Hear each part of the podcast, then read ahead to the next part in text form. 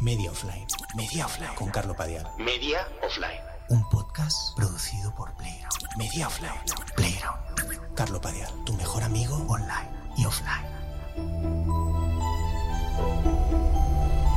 ¿Por qué no lo pillas? Píllalo. ¿A qué, qué más te da? Píllalo. Quiero hacer una confesión. Todavía no lo he pillado. O sea, no, no he pillado el coronavirus. Parece que estoy aquí de coña o que estoy intentando buscar premisas divertidas. No, no, o sea, no lo he pillado. Que yo sepa. Hay toda esta movida de cuando dices esto te dicen, no, sí que lo has pillado, pero no lo sabes. bueno, que yo sepa, no lo he pillado. Y, y, es increíble, pero es así. Y no lo he pillado. Llevamos dos años y pico con esto y no, no lo he pillado. Eh, y la gente que, lo, estoy descubriendo ahora, la gente que todavía no lo hemos pillado, es un fenómeno del que no se habla. Pero hoy quiero hablar de, de, de este fenómeno. Nos empiezan a mirar mal. O sea, la gente me mira, me mira o cuando hablo por teléfono o por WhatsApp me dice, no seas cabezón. Y, joder, y, no seas cabezón. Píllalo ya. El otro día por WhatsApp le dije a alguien, no, bueno, eh, sí, ya, quería, quería ir a verte, disculpa, pero hay que ir con cuidado, es que bueno, eh, ya sabes, joder, es que con la pandemia, la paranoia, no sé si ir. Y, y el mensaje de respuesta fue, corta el rollo. ¿Qué te crees? ¿Que eres mejor que los demás? Deja de mamonear, píllalo ya. ¿Por qué no lo pilláis todos? Este también me lo han enviado este mensaje. o sea, tengo los WhatsApps. ¿Por qué no lo pilláis todos? No seas cabezón. Joder, y, y, o sea, imaginaos una peli de zombies. Sería increíble. Una peli de zombies en la, en la que los zombies te mandaran eh, notas de audio de WhatsApp diciéndote, no seas cabezón, o sea, sal ya. Déjate pillar ya, estamos todos aquí fuera. Hijo de puta. puta, puta. La gente empieza a mosquearse. De hecho, muchos te llaman para decirte eh, que, no, que no lo han muchos te llaman para decirte que, no lo, que, que lo han pillado ya. Eso me pasó ayer. Eh, y, y, entonces cuando te llaman para contarte que, que, lo han pillado, la siguiente parte de la conversación es, eh, ¿tú, ¿tú estás bien? ¿Tú estás bien? Y hay como un mosqueo de ya no queda nadie que no lo haya pillado. ¿A, a qué viene esto, Carlos? ¿A qué viene? O sea, ¿qué, ¿qué nos quieres demostrar con esto? Que eres más limpio que los demás. Porque esa es una de mis teorías con el tema de la pandemia. Es que yo creo que la gran enseñanza que nos tenemos que llevar de la pandemia, o sea, creo que el mensaje que nos ha enviado, no sé quién, no sé quién, no sé si nos lo ha enviado la naturaleza, un armadillo de Wuhan, eh, eh, un laboratorio del FBI en China, no lo sé. Pero sea quien sea, el mensaje era, sois unos guarros. Erais unos guarros. Yo creo que será el mensaje. O sea, al final, ¿con qué mensaje nos vamos a quedar de, de la pandemia era, joder, no nos lavábamos nada las manos. Y, era, y éramos unos sobones, éramos un poco marranos. Eh, manos sucias, eh, no sé, había un, había un marraneo raro, ¿no? Yo, yo, creo que ese es el mensaje que nos vamos a llevar de... Pero es así, la, gente empieza a mosquearse, o sea, me llaman por teléfono o, o por videollamada y, y, y, están raras la gente ya, o sea, están... ¿Qué pasa? Que, que no eres de los nuestros. Es como si te quisieran decir eso, como, que nos estás tomando el pelo y, tú no has hecho nada, o sea, simplemente estás haciendo lo mismo que los demás. Es, esto es una lotería a la que a mí no me ha tocado, no sé. Eh, pero es, pero hay, hay, esa cosa que conecta un poco con cómo me ve además a mí la gente, ¿no? Como, ¿hasta cuándo vas a querer ir de rarito, Carlo? También con esto, Carlo. La gente se lo está tomando como cuando estás en una fiesta y, y no quieres bailar. O sea, ¿qué pasa? ¿No, ¿No te mola esto? ¿No quieres venir? ¿No quieres paracetamol? y estás en un momento tan tribal, tan, tan de crear bandos, que hasta con esto se crean bandos. Joder, dejadme en paz, no sé, no lo he pillado, no sé qué coño he hecho, si de hecho no he, no he podido hacer más el loco con, con, ya me entiendes, dentro de lo que soy yo, que, que, es nada, pero he estado todo el puto día cogiendo el ave, que es una cosa sufísima, he estado cogiendo los, los nuevos aves, estos low cost, que no son ave, lo Uigo este y, y el otro, que son una marranada, o sea que el primer día que subí pensé, vale, hoy es el día que lo pillo. Hoy es el día que lo pillo. El otro día fui a ver Scream eh, y pensé, vale, hoy es el día que lo pillo. O sea, estoy cada día pensando, vale, hoy es el día que lo pillo. Pero la cuestión es que no lo he pillado. Tenía detrás como a tres adolescentes extranjeros, que además eran ingleses, y estaban tosiéndome en la oreja. Y, y, y, no lo pillé. No, bueno, no lo sé, o igual sí que lo he pillado, es que no lo sé. ¿Qué más da? O sea, ¿qué, qué más os da? Me siento mal igual si eso es lo que os preocupa. Me siento como una mierda desde 2011. O sea, si, si esa es la cosa, caer en términos de salud, ya, ya he caído. Hace muchos años ya. Mi teoría ahora, si me preguntas a mí mi teoría de por qué no lo he pillado, bueno, yo tengo mis teorías, que por supuesto no, no son ciertas, pero a, a mí me gusta tenerlas. Mi teoría es que siempre he sido un experto en distancia social. O sea, siempre he sido experto en distancia social. Y, y, ahora me ha venido bien. Es como que ha habido una confluencia entre la situación internacional, una pandemia, y mi, mi, mi capacidad de sortear a la gente. O sea, bueno, como, como de fintar a la gente. No lo sé. Es una teoría como cualquier otra, ¿no? No tiene por qué ser cierto. Pero es así, ya, me siento mal, da igual haberlo pillado, ¿no? O sea, tengo los síntomas desde 2011. La, lo que la gente dice, sobre todo a la gente que le ha quedado esa, eh, estos efectos crónicos, yo ya los tengo. O sea, el cansancio, la dificultad para concentrarme, la sensación de letargo, la nariz tapada y, y, y bueno, vale, sí, tengo el gusto intacto, que yo sepa, pero, pero no disfruto de nada. Así que básicamente es lo mismo, nunca he disfrutado de nada. Eh, ¿Qué, qué más quieres? O sea, no, no, intento hacerte creer que soy mejor, es, es asombroso. Pero bueno, esa es otra confesión que quería hacer hoy.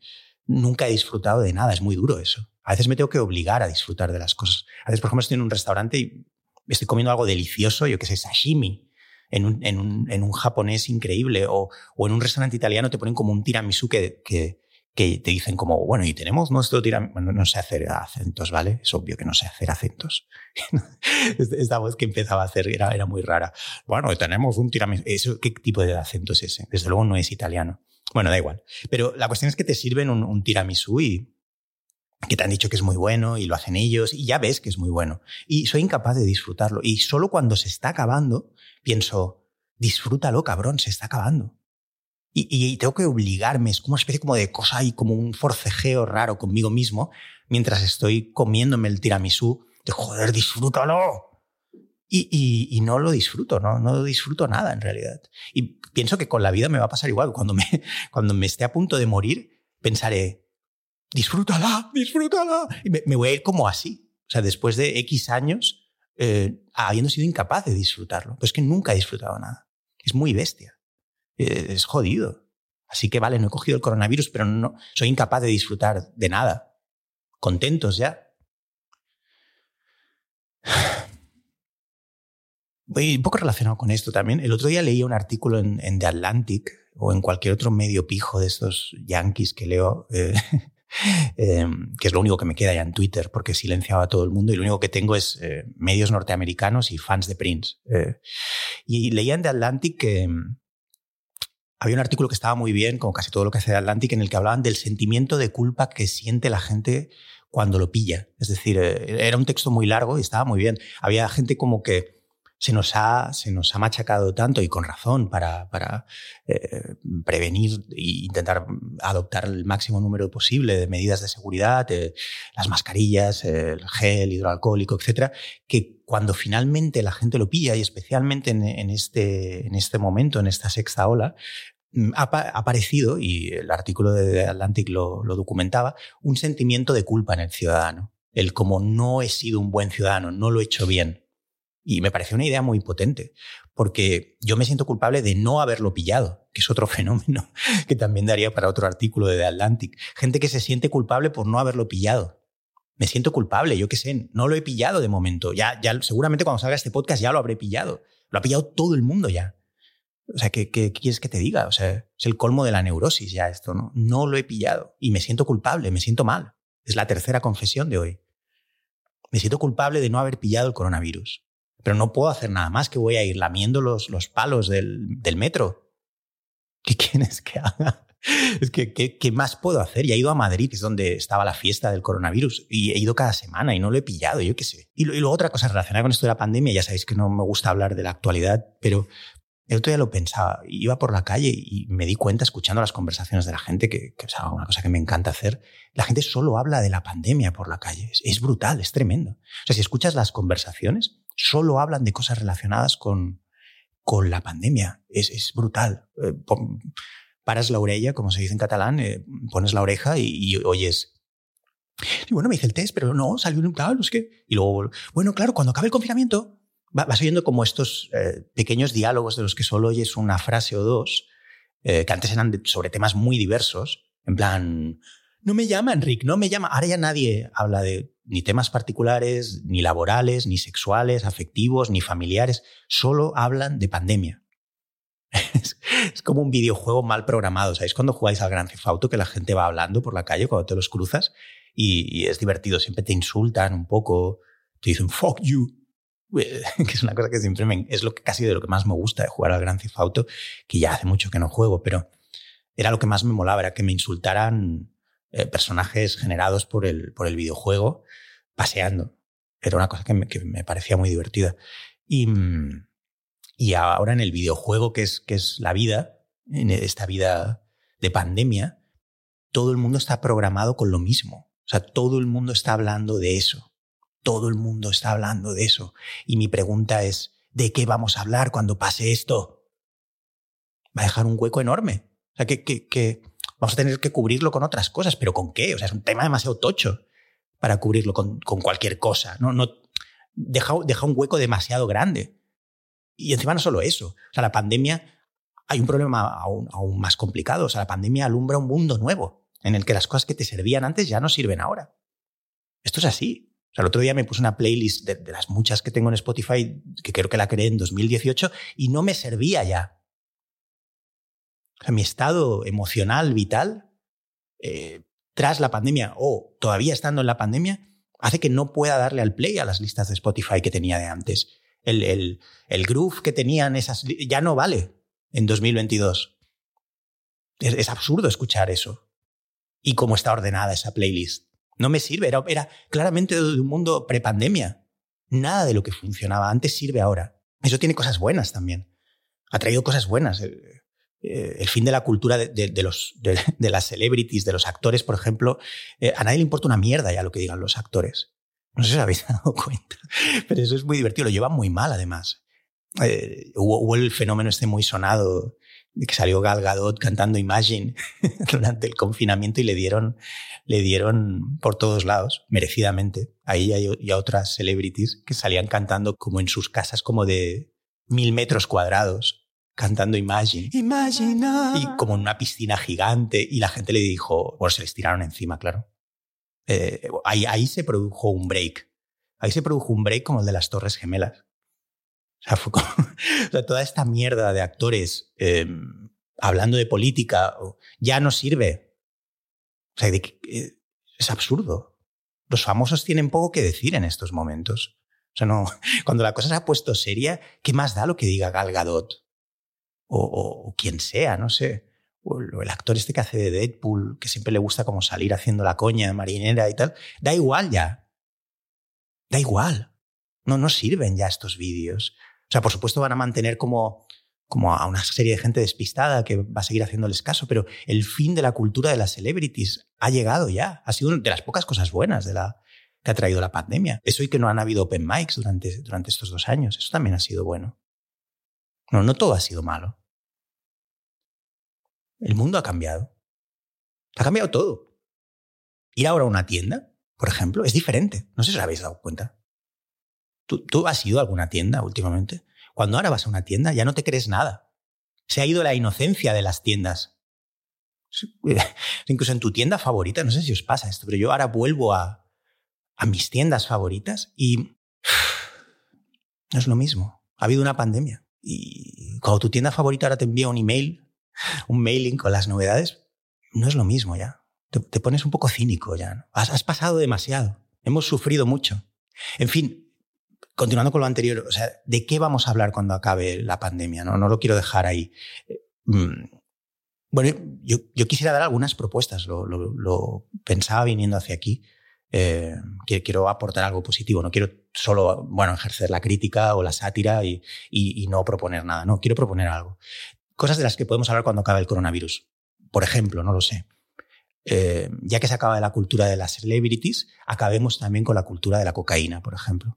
Lo digo totalmente en serio. O sea, creo que el tema de la cultura de la cocaína sigue muy, muy, sigue muy presente en la sociedad, eh, casi, sigue siendo como algo que a todo el mundo le llama la atención. Creo que ya lo tenemos que desterrar. No, no ha traído nada bueno. Eh, no, o sea, no, eh, desterremos la cultura de la cocaína. Y ya que estamos eh, acabemos también con el culto a la juventud. Ya, ya basta. O sea, ahora, ahora mismo también en este mundo post pandemia, ver un anuncio de gente muy joven, muy contenta, em, y parece que es el briefing general o cualquier serie tipo élite. El briefing de la serie es gente joven. Gente joven hot. Hot y sexy. Hay que acabar ya con este culto a la juventud. No, no nos sirve en este mundo post pandemia. Hablemos de ello. Ahora con, el espacio que va a dejar, con el hueco que va a dejar el no poder hablar de la pandemia cuando pase, mmm, bueno, propongamos debates en la calle en torno a esto.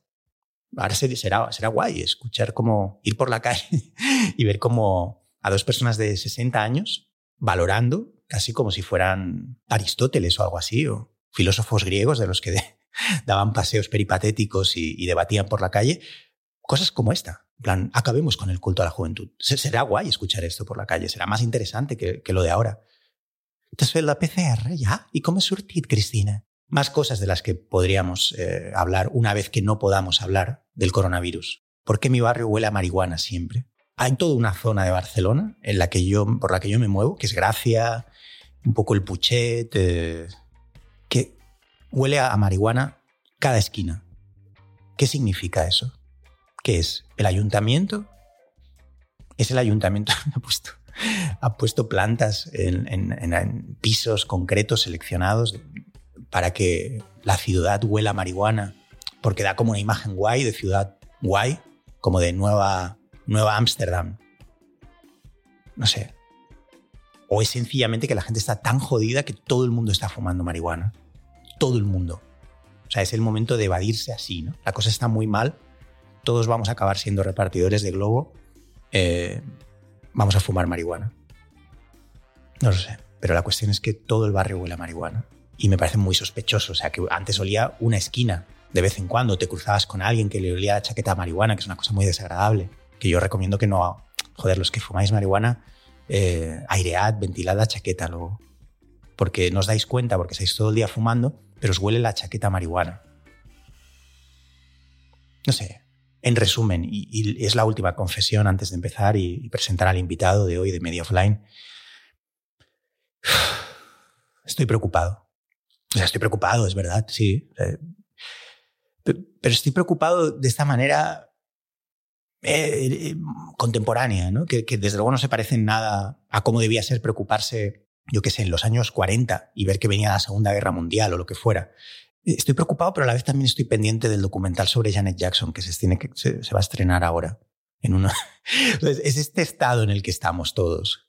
Es, eh, está todo el mundo quejándose de la cuota de autónomos, pero a la vez eh, quieres pasar por WhatsApp un TikTok de alguien es este, esta contradicción estúpida en la que estamos todos. O sea, estoy preocupado, pero quiero ver el documental sobre Janet Jackson. Eh, no sé. Bueno, al final quiero creer que todo se va a regular, que todo se pone en su sitio. O sea, que incluso cuando se hacen los planteamientos más apocalípticos eh, y aparece esta especie de porno apocalipsis en el que estamos, en el que todos estamos como degustando esa especie de antesala del final, eh, quiero creer que luego todo se va a poner en su sitio. Pero, pero, es verdad que, que, por hecho que a estas alturas eh, estaríamos incluso peor. Y yo lo pensaba cuando, cuando, cuando llegó el confinamiento, daba por hecho que sería habitual asomarse por la ventana y ver a gente corriendo por la calle completamente desnuda, cubierta eh, en sangre, gritando, ¿y ahora qué? ¿y ahora qué? Y en cambio no salió, o sea, solo salían como los de las cacerolas y tal, pero los de las cacerolas salieron por, por los sanitarios o, o, por el independentismo. Es que claro, han pasado tantas cosas en, en Barcelona en los, en los, últimos años que, que, se me mezclan las cosas. Eh, no, es verdad, durante el confinamiento la gente salía a bailar y es verdad, la gente salía a bailar Bruno Mars y, y la canción esa del dúo dinámico de Resistiré y pero a mí se me confunde con, con el Prusés y el 1 de octubre, en el que salía todo el mundo, todos mis vecinos con la cacerola y, y era un anime. Vivo en un, video, en un barrio lleno de independentistas. Yo no lo soy, pero me parece guay. La mitad de mis amigos lo son, cada uno que haga lo que quiera.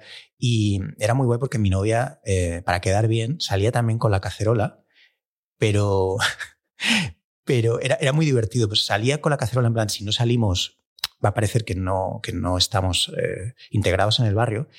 Pero tenía el gesto muy bonito de no, no tocar con la cuchara en la cacerola. O sea, salía con la cacerola desde lejos. Los vecinos decían, ah, muy bien, en el segundo primera están también con nosotros. Pero ella hacía, no, no tocaba la, la cuchara, no tocaba con la cacerola. Que era una cosa muy bonita de, Ah, era muy divertido, era como, lo tengo que hacer por, para que nos vean desde lejos, pero si te fijaras, verías que la cuchara no está tocando a la cacerola.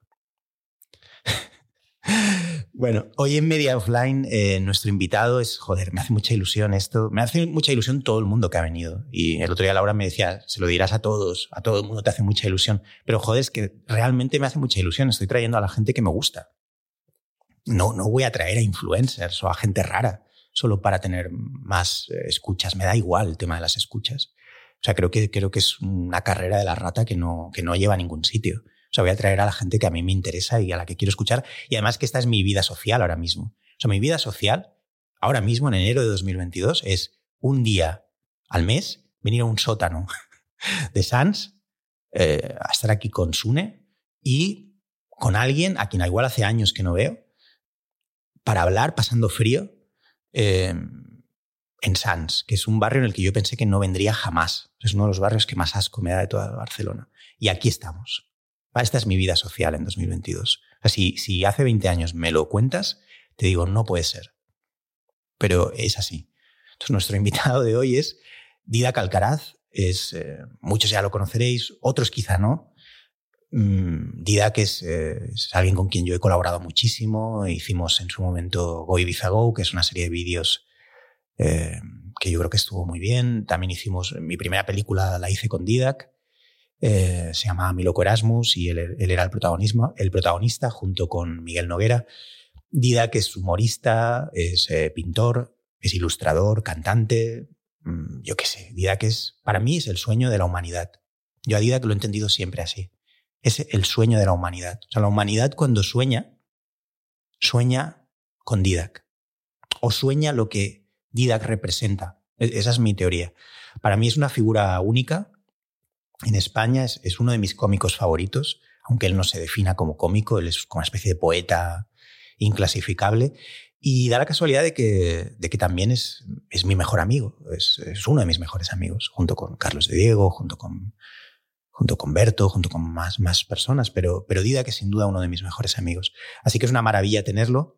Eh, con Didac hoy mmm, no, quiero, tan, quiero hacer algo un poco diferente. No quiero que sea una conversación al uso, aunque también será una conversación, pero eh, quiero hacer algo un poco diferente. Quiero mostrar un poco hoy eh, cómo funcionamos Didac y yo, cómo funciona lo que nosotros llamamos la guasa pura.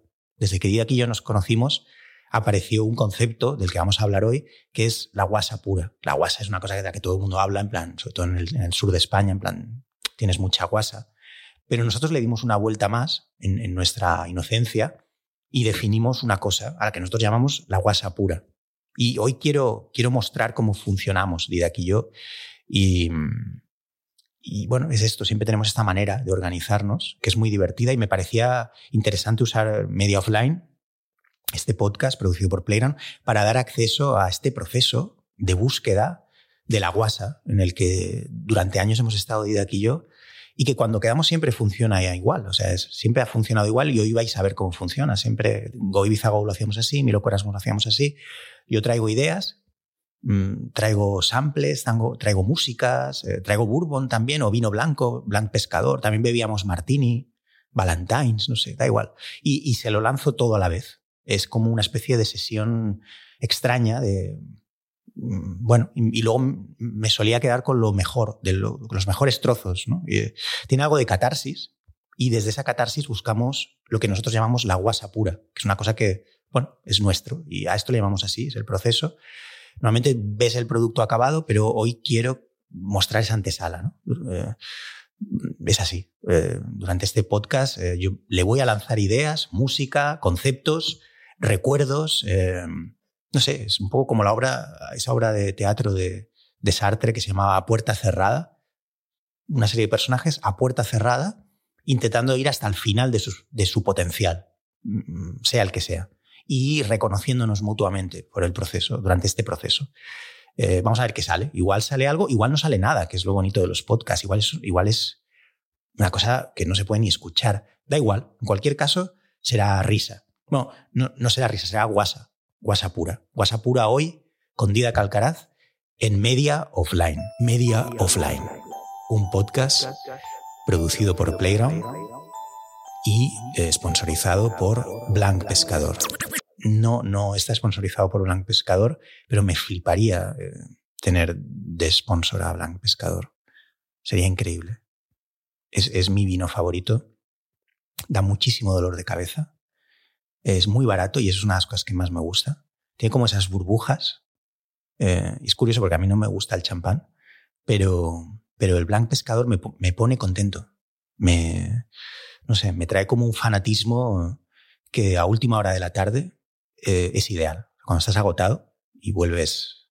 Estoy haciendo ya la promo de Blanc Pescador, no sé si os habéis dado cuenta. Aunque, aunque Blanc Pescador no lo sabe. Ahora mismo el, los directivos de marketing no saben de Blanc Pescador, no saben que se está gestando una promo a sus espaldas que es una, una, cosa que me encanta, hacer, hacer promo de gente que, o de marcas que no saben que les estás haciendo promo. Y de golpe les llega, oye, ¿sabes que hay un tío en un sótano de Sans haciendo promos por su cuenta de nuestro vino? Es bastante rara, porque además dice que le duele la cabeza cuando lo bebe. bueno, cuando lo bebe no, al día siguiente, pero, pero que le encanta. Y que lo que más le gusta es el precio.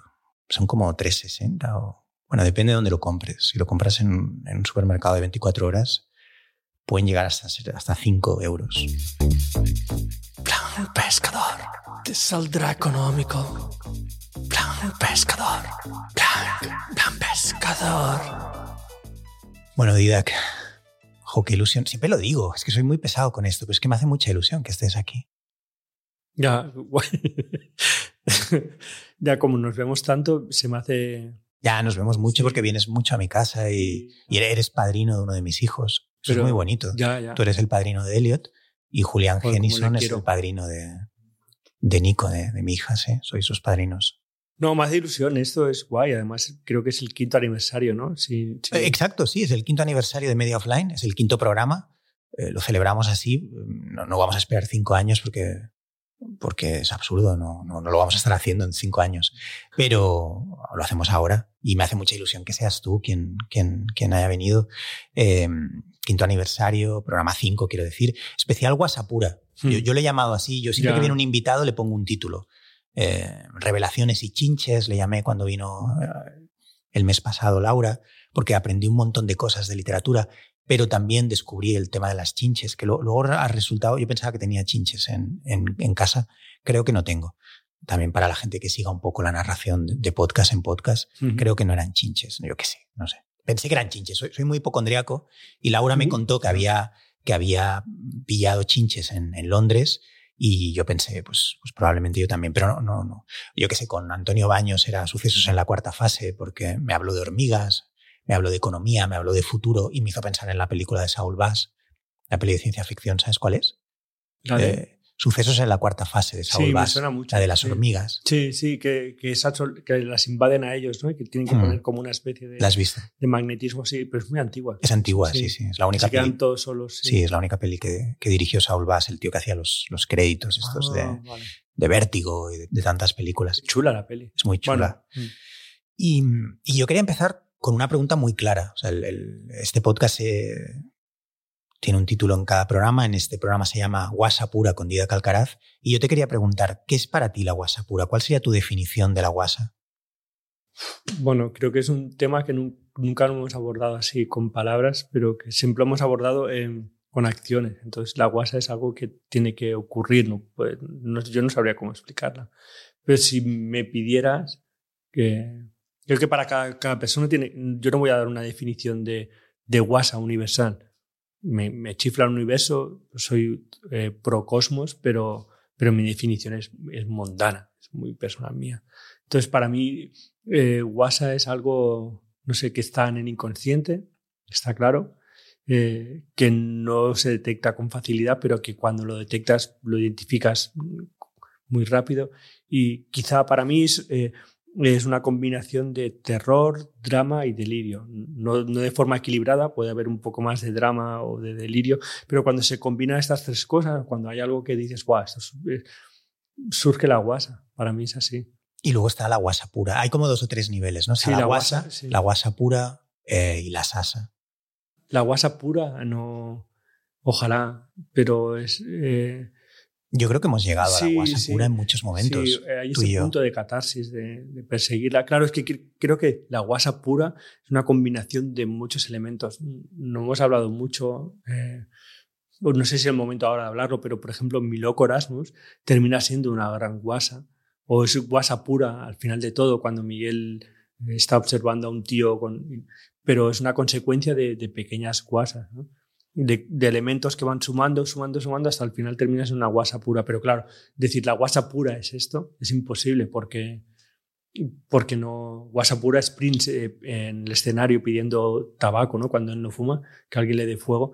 Para mí es un momento de guasa pura, pero viene de, viene de cantar Nothing Compares to You, de, de colar un básquet, ¿no?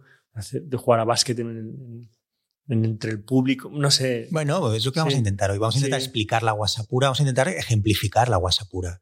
O sea, el, yo lo que me parecía interesante de, de este podcast contigo era más que que fuera una conversación que creo que no tiene ningún interés y eh, en el sentido de que eso lo puede hacer cualquiera y has hecho muchas entrevistas.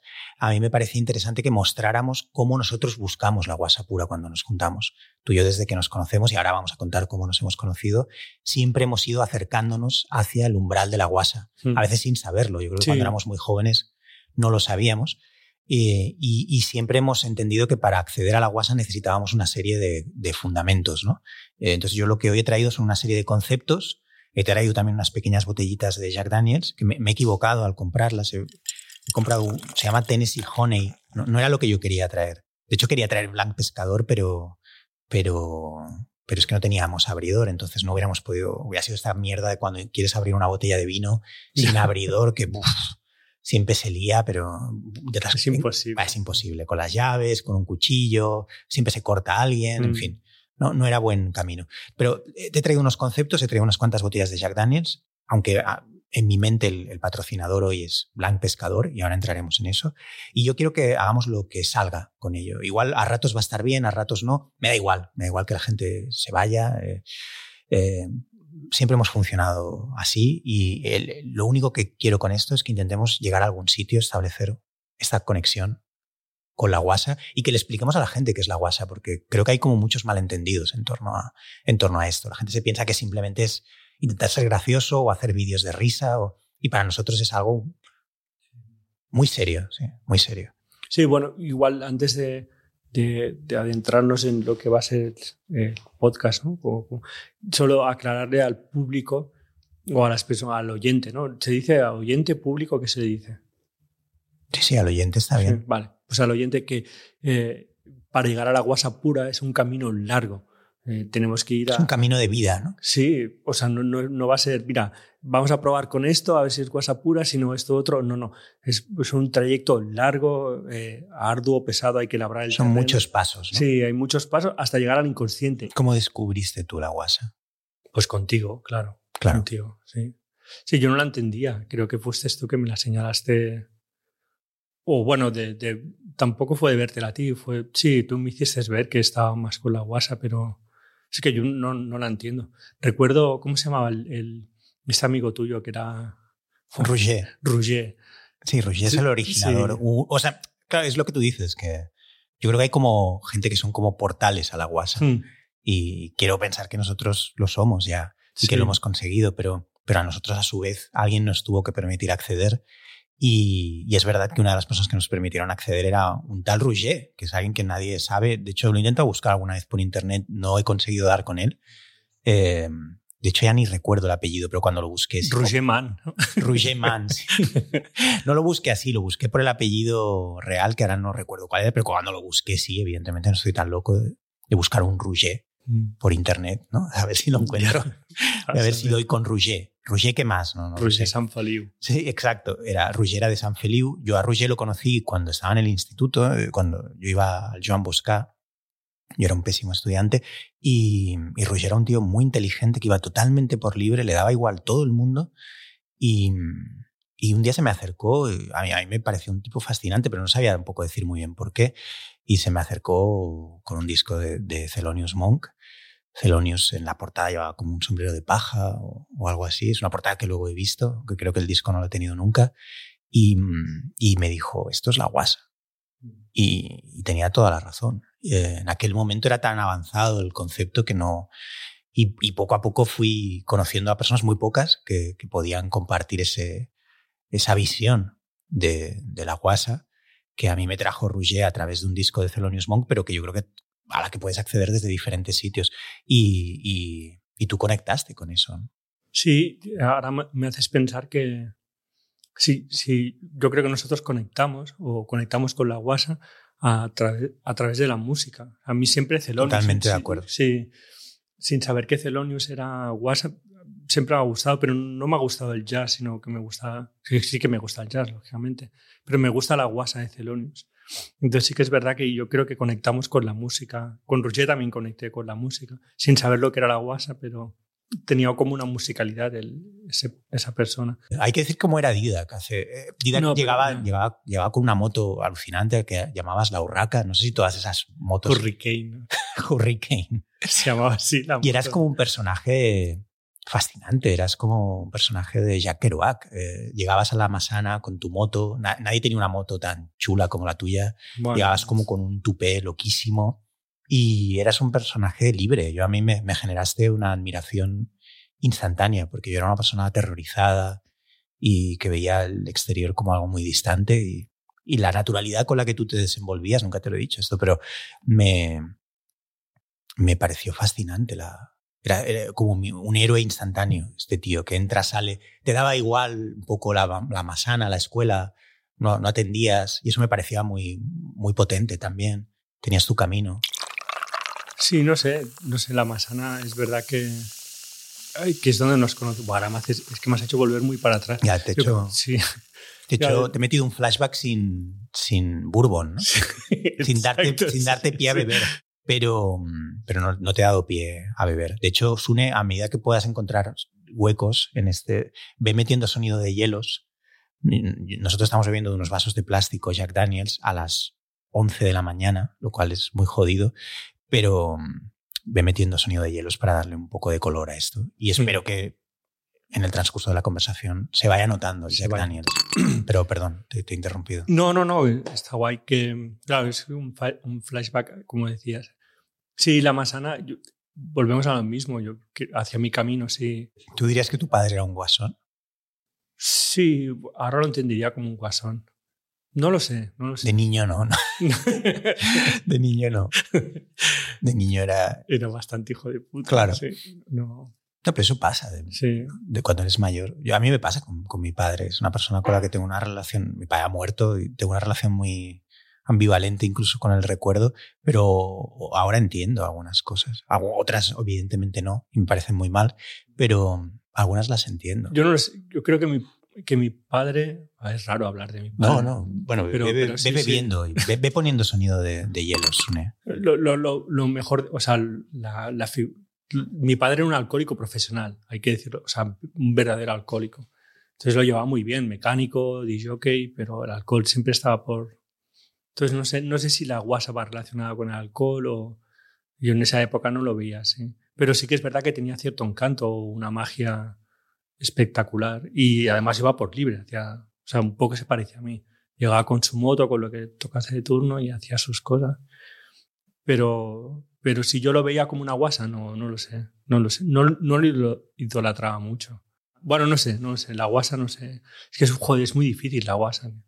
Yo creo que eso. Quiero volver a Marvin Gaye. Hasta que no descubrí a Marvin Gaye y no salí de esa, de esa época oscura de, de escuchar mi música, no empecé a entender que la, la, la guasa estaba en la música, en print sobre todo. O recuerdo perfectamente la vez que estuve, en, la primera vez que estuve en tu casa, que me atendiste con, me recibiste con Uncle Jam Wonju. Pues con Funkadelic. Sí, de Funkadelic. Wow.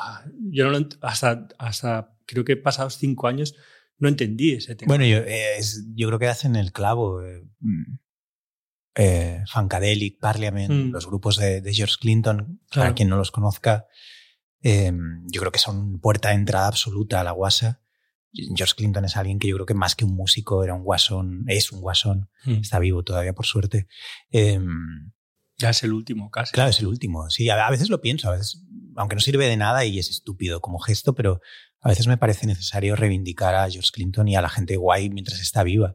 Y George Clinton te lo dio todo. Creo que no se Sí. puede ser, Sí, sí, sí. creo que no se puede llegar más lejos de lo que él llegó. Y, y para alguien como nosotros, con la edad que, que- con la que nos conocimos y de la que estamos hablando, que para quien no se sitúe, pues es eh, entre los 19, 20, más o menos es cuando yo llego a, a la Masana, 18, Sí, finales, 19. finales del Sí, 2000. finales, sí, inicios del 2000, ¿no? A final, o sea, a finales del 1999. 1900, a finales de Sí. los 90. creo Sí, exacto. 1999, 2000, eh, Ah, en la 98. ¿no? empezamos en en el el 96. 96, sí. Sí, sí, sí, sí. Sí, joder, puede ser, puede ser, qué loco eso. Cada día era ir como a liarla un poco y, y gente que no teníamos ninguna conexión entre nosotros aparente, como podíamos ser tú y yo, que veníamos de movidas totalmente Sí, diferentes. total. Yo venía de estar totalmente aislado y, y además gustosamente, es decir, no siempre me ha dado igual el exterior. Y tú eres, creo, una persona como más, no sé si más sociable, pero desde luego como mejor relación, sí, con mejor relación con el exterior. De golpe conectamos por este, esta noción extraña, difícil de explicar y, y con aristas muy complejas, ¿no? En la que podrías meter eh, a George Clinton, podrías meter el Frankfurt Pedralbes también. Es que claro. Muy complejo de Sí. explicar esto, ¿no? Bueno, yo creo que, que la Escuela de Bellas Artes es un poco también contenedor de gente que no sabía dónde ir. Yo, yo recuerdo que fui a la Sí, Masana es por no ir a ningún sitio más. Mm, No sé si en tu caso era así, pero yo Más o menos. en teoría debería haber ido a la SCAC o debería haber estudiado cine, que era lo que realmente me gustaba. Pero recuerdo perfectamente el que ir a la Masana era como no ir a ningún sitio. Y de hecho es justo como, como estuvimos en la Masana, es decir, Sí. eh, no prestábamos atención. eh, eh, en fin, para quien no se haya ido todavía, si queda alguien, o sea, alguien va salteando esto que hace la gente con los podcasts, que va, además la, la opción podcast da- permite ir saltando de 15 segundos en 15 o de 30 en 30. Si queda alguien que, que ha ido dando saltos así, em, yo creo que la mejor manera de demostrar qué es la guasa pura es eh, de forma práctica, ¿no? Es, Claro, eh, sí, es de forma práctica. Entonces yo lo que he preparado hoy es como te he traído un montón de ideas, es como tú y yo hemos funcionado siempre. Cuando, desde que empezamos a grabar Didac y yo, la manera de funcionar, siempre hay gente que dice como, pero ¿quién hace qué? Go Ibiza Go, por ejemplo, la gente había mucha confusión, no sé, no sé qué muy bien qué se pensaban que era. Eh, todo lo hacemos igual. Mi loco Erasmus, Go Ibiza Go, cualquiera del montón de vídeos que hemos hecho. Yo traigo un montón de ideas de manera totalmente desordenadas. Normalmente las he escrito viniendo al sitio, en este caso al, al sótano este en el que estamos ahora mismo en Sans. Siempre hay algo de alcohol. Hoy hay el Jack Daniels. este- Ya no hay. Tienes- ya no hay. Ya no. Pues coge más, coge más. ¿Hay más? Sí. Hostia. Ten, hay una más. Ten, ten. Wow. Vale. Y triste. eh, mete sonido de, de hielos aquí, Sune, por favor. La importancia del, del bourbon, ¿no? Eh, bueno, bourbon porque es lo que hay hoy, pero... Pero bueno, también me lo dijo tu padre, ¿eh? ojo. ¿Qué, qué dijo? Fue, es una de las claves del humor fue Jim Beam con Ginger Ale. Esa fue la. Ahí yo di el salto de verdad. De, claro. Vale, solo quiero aclarar una cosa antes Sí. de, de saltar. Que hay que decir que sí que hay un, un inicio de conocernos, etcétera, un- en encontrarnos en la música, aunque no nos entendíamos como. Y es verdad que de repente hay un, un encontrarse en. Yo creo que es una persona mucho más eh, de conciencia. Yo te veo como la conciencia humana, ¿no? Una- que intenta entender el mundo, intenta, joder, explicar algo. Y a mí eso lo que me hace es que me, me permite irme al inconsciente. Yo no tengo ningún interés por el exterior, Ya. pero sí que está bien que haya un- una especie de faro de, "Oh, ojo, estás aquí. Ya, eso es interesante que lo digas, porque pa- para mí ya lo sabes, eh, pese a que mu- muchas de las cosas por las que más te puede conocer la gente las hemos hecho juntos, para mí tú eres uno de los mejores humoristas que hay en España, pero al mismo tiempo siento, siempre he sentido que te da igual eso, que no te interesa nada. No, no. Entonces, eh, ¿cómo se juega eso? ¿Cómo lo, has- ¿Cómo lo estás jugando eso? O sea, te da igual realmente. Sí, no, no, es que creo que el exterior, el exterior o la- no me importa. Ahora venía y pensaba, joder, soy uno más de esa gente, así que tampoco no soy un demonio o, o un monstruo más. Al final tengo que asumir que no, no soy diferente a las personas de fuera. Así que lo mejor que puedo hacer es hacer lo mío. Es que yo me lo paso bien contigo. Ujú. Entonces he No, probado yo desde- contigo. Claro. Siempre creo además que sale algo totalmente diferente, que solo puede salir si nos juntamos. y yo. Sí, Sí, Yo creo que tú sacas como un lado de mí que solo sale si estamos juntos Pues mira, me Y- pasa lo mismo. y creo que yo también consigo sacar Mm. algo de ti que solo sale y eso es bonito. Es- Y juntarnos tú y yo siempre es igual, es traer en una libreta o en las notas del iPhone, las cosas van cambiando, Mm. un montón de ideas locas que uno no sabe a veces muy bien lo que significan. Algo de alcohol. Hoy, hoy es Jack Daniels, pero yo quería traer Blanc Pescador. Lo que pasa es que no. Hostia. A mí me flipa, ya lo sabes, el Blanc Ya, Pescador. Creo que te da como un chute de fanatismo, lo decía en el prólogo. Eh, de hecho, una de las primeras cosas que te quería lanzar es, quiero hacer una reivindicación de Blanc Pescador y me gustaría que, que tratáramos a Blanc Pescador como si fuera nuestro patrocinador hoy. Ya sé que no lo es, eh, pero me gustaría que hiciéramos una pequeña, un pequeño track, un- un- una pequeña cuña publicitaria para Blanc Pescador. ¿Te ¿Estás preparado para esto? ¿Tiene que ser en catalán o...? Eh, puede ser como tú quieras. Yo te voy a lanzar un sample Vale. un, bueno, estas cosas que hago, ¿no? Que antes de venir, pues eh, cojo tracks que me gustan y los remonto. Te lo voy a lanzar y la idea es que, es que intentes hacer una promo de Blanc Pescador, Vale. ¿vale? Eh, así es como nos hemos organizado siempre. Sí, te, sí, te lanzo una bien. idea, no te la esperabas, no venías pensando que ibas a hacer una promo de Blanc Pescador, pero es lo que vas a hacer ahora mismo. Entonces, yo Vale. te voy a dar una serie de conceptos de Blanc Pescador y tú Ah, luego ahí está. Vale. haz lo que quieras con ello. ¿vale? Yo, yo he escrito una letra viniendo en las notas del iPhone. Yo he escrito, esta es mi letra. ¿vale? A ver con qué te quedas tú, de qué te acuerdas Vale. y qué, qué- qué puedes rescatar para luego hacer tu track, que va a ser lo que va a servir en realidad. Esta es mi promo de Blanc Pescador, ¿vale? Para, te la lanzo a ti a ver, a ver qué. Es no te hagas el chulo. Este es el primer eslogan Vale. que yo propongo. O sea, si yo fuera un, un publicista que trabajara para Blanc Pescador, me dijeran, ¿qué tienes para esta temporada? No te hagas- no te hagas el chulo. Yo haría estos, estos anuncios con botellas de Blanc Pescador y el eslogan es Blanc Pescador. Abajo, no te hagas el chulo. Vale. ¿Vale? ¿Qué quiere decir eso? La gente va de que sabe de vinos. ¿vale? Entonces, asumamos que no sabemos de vinos Vale. y por lo tanto verdad. compramos un vino barato. Ese es un poco el concepto. No sé, si- no sé si la gente de Blanc Pescador me lo querría comprar, ¿vale? Pero es que estoy harto Bueno, ya ¿por qué como de gente, sobre todo de nuestra edad, que va de guays. no Vino les- económico. Sí, un vino económico, también, ¿ves? Buen concepto, también lo puedes lanzar en la promo.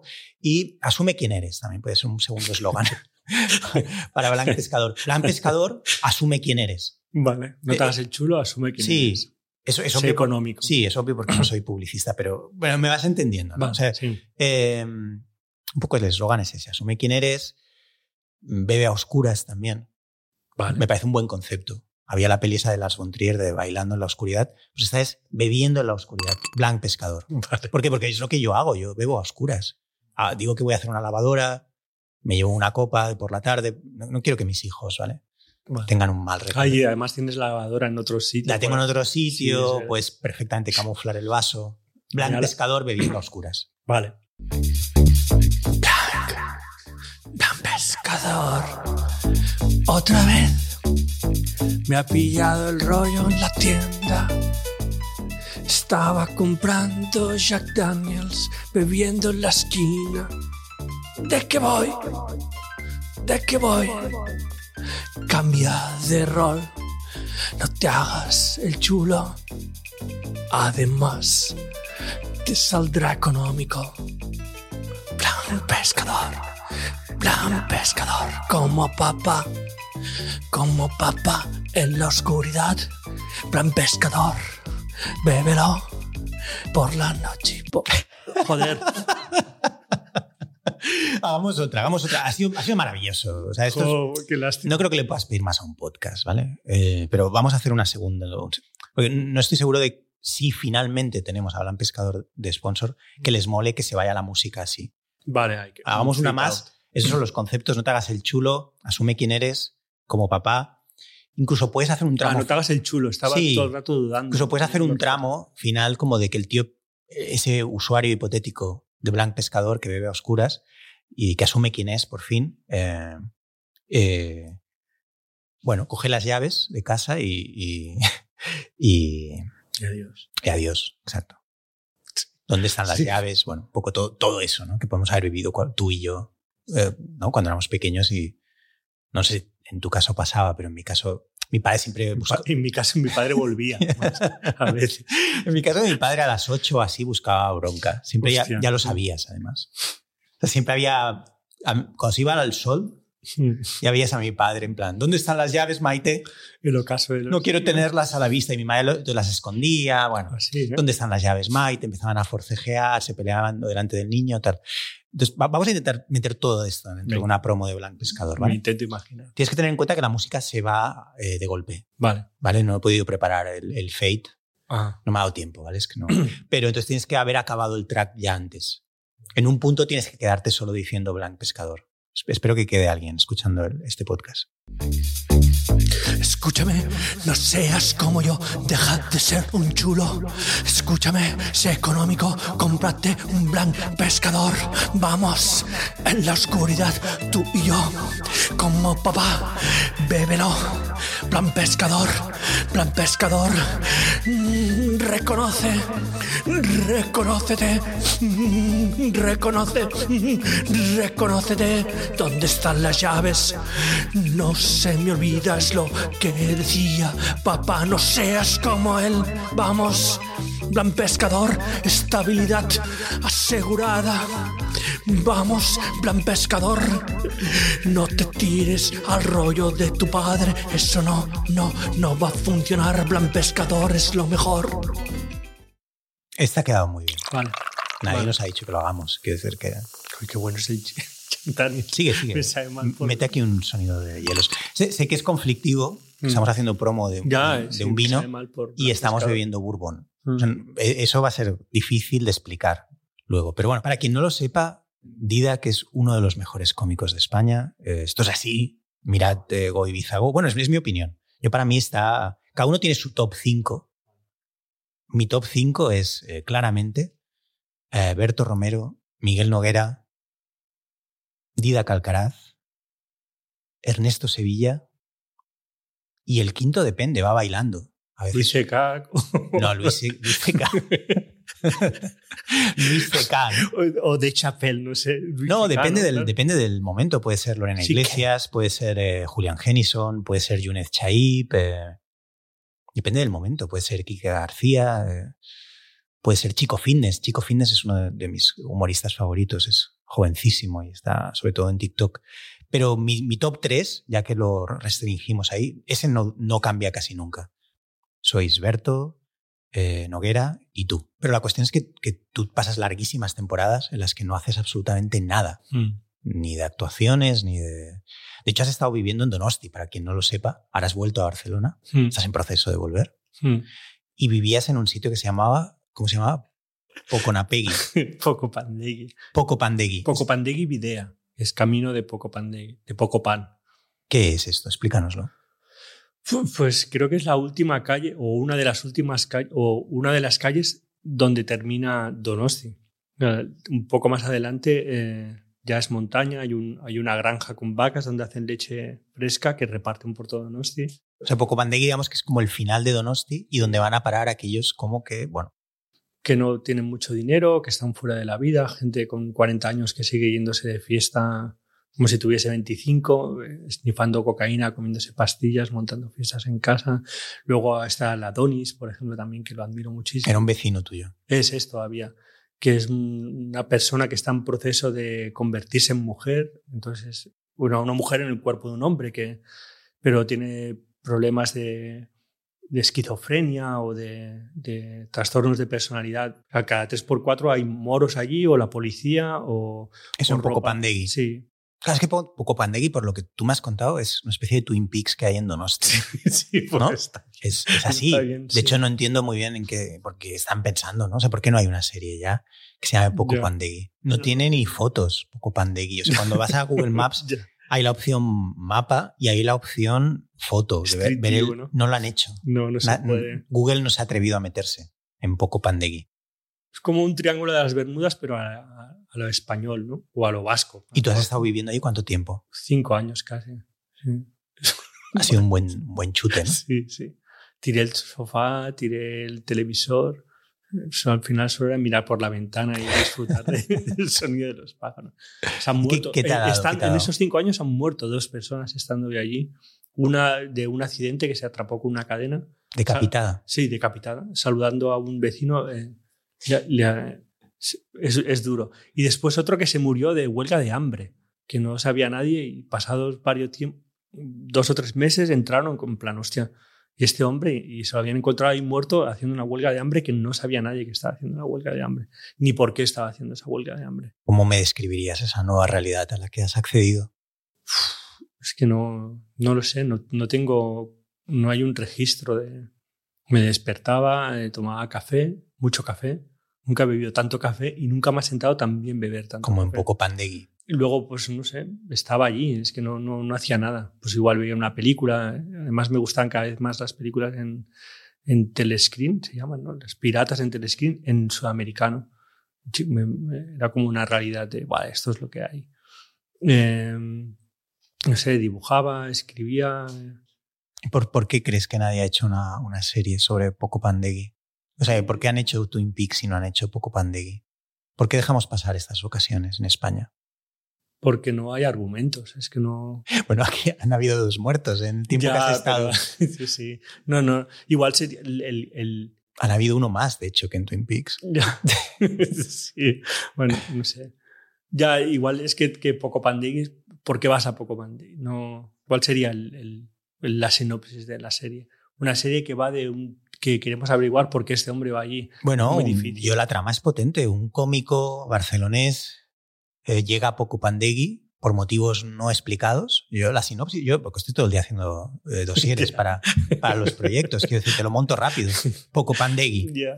eh, un, un cómico eh, barcelonés llega sin explicación a Poco Pandegui, eh, que es un lugar, bueno, que claramente atrae a otros descastados del territorio español. Que se también hay personas normales. también hay personas Sí. normales Y con hijos. o y sea, con hijos. Y bueno, suceden una serie de fenómenos difíciles de explicar sin que nunca llegue a, a suceder nada. Sí, Bueno, sería como. Aún así hay dos muertos en la primera Ya. temporada. Ya, Y lo parece- potente es, bueno, es explorar este extrañamiento que a todos nos puede provocar el País Vasco, Sí. ¿no? Sí, que eso nos pasa a todos. Cuando creo- hemos ido al País Vasco ha habido extrañamiento. Creo que nadie ha querido que analizar. sí. El, el extrañamiento vasco, sí. El extrañamiento vasco, pues Mm. es una serie que yo entiendo que se tiene que hacer. Entonces, como de momento no sé si se va a hacer, lo que sí que podemos es hacer un teaser sonoro, creo, ahora mismo, sobre Poco Pandegui. ¿Lo ves, lo ves adecuado? Mm. Que- entonces, me gustaría que contaras tus cinco años en Poco Pandegui en el tiempo en el que yo te voy a tirar el siguiente sample. ¿Estás preparado? Tienes que, tienes que subirte a, a esta guasa. ¿Sabes? Que nunca he encontrado un lugar como Poco Pandegui. Me fui allí por casualidad. Eh, No tenía intenciones de, de conocerte, pero, pero así fue. Una noche y otra, y luego un café y otro café, y lograste conquistarme con tus amaneceres, con el sonido de los pájaros cantándome día y noche con la sensación de que el tiempo no es importante. Sí, también con esos pros que todos necesitamos para apreciar los, los guays, como vecinos ruidosos, vecinos escandalosos, vecinos molestos, gente extraviada, pero también, pero también la afinidad con la naturaleza, con el final de un camino que nunca recorriste. Eso es Poco Pandegui, ese lugar al que no te habías planteado ir, pero al que siempre has querido, ese lugar en el que siempre has querido soñar. No, no, ese lugar, eh, o sea, un lugar al que, que siempre has soñado. Espera, volvemos, volvemos. Vale, Volvemos, Poco Pandegui. me fui. Yo lo haría que totalmente cantado. Vale, wow. Mete hielos, Sune. Dale volumen, es la guasa pura en media offline. Poco Pandegui, poco Pandegui. ¿Qué puedo decirte que no te haya dicho ya? Ni siquiera al masturbarme pude imaginarme una sensación como la que me has hecho vivir en cinco años, que han sido como cinco minutos en solitario. ¿Dónde estás? ¿Cuándo volverás?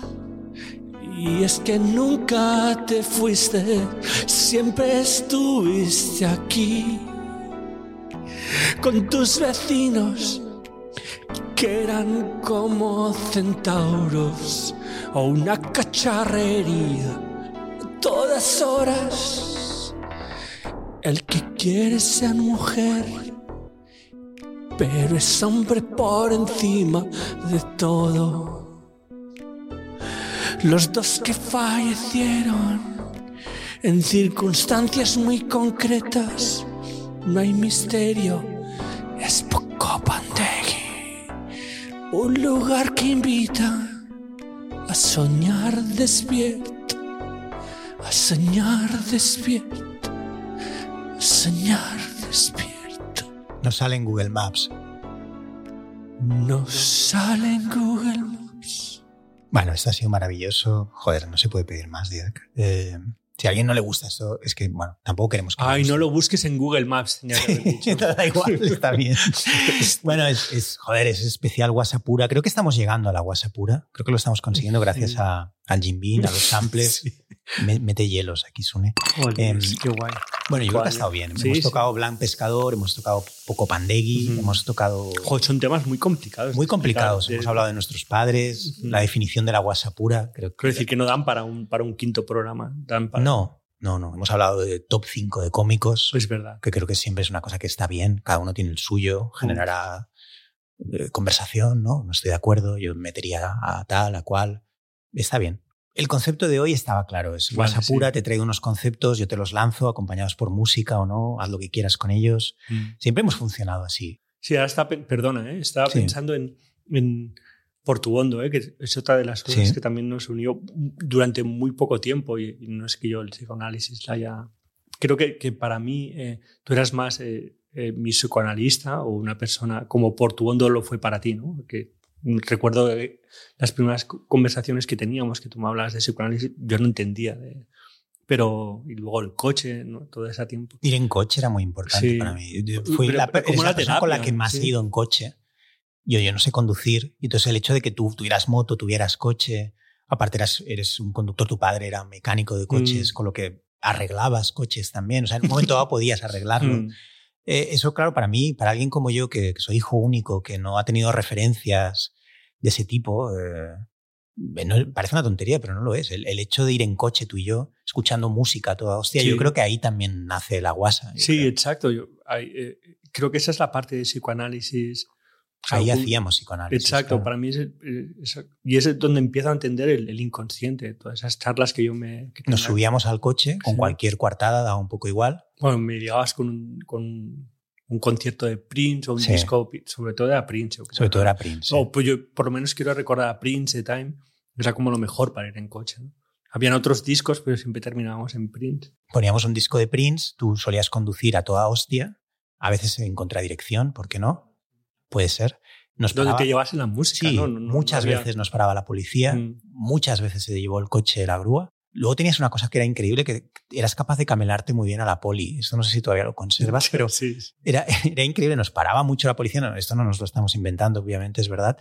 Y no sé qué coño les decías, pero, pero el policía decía, vale, es verdad. Y nos las, la guasa. esto era la guasa. Yo creo que necesitamos hacerle un homenaje a ese momento en el tiempo también. Creo que hay que detenerse aquí. En esos momentos en los que para nosotros nace la guasa, primero en la masana y luego subidos a un coche, escuchando a Prince y hablando y dando ideas y llevados por el, el propia inercia del, del- automóvil y de la música, nace la guasa pura. Lo que consigo contigo, y es donde está la guasa, es un lugar, y, venía Portuondo, todo esto venía por, por Portuondo. Es porque eh, Portuondo en su día me dijo, tú tienes que meterte en el inconsciente. Tú no me dijo que estuviese curado, pero me dijo, "Va, tu, tu trabajo es meterte en el inconsciente y salir con algo. Salir con algo valioso. Es tu deber. Es Tú meterte ahí". conociste a Portuondo, claro, sí, sí. Muy, un, poco, Sí. un poco muy breve, pero ya fue impactante y eso también nos une.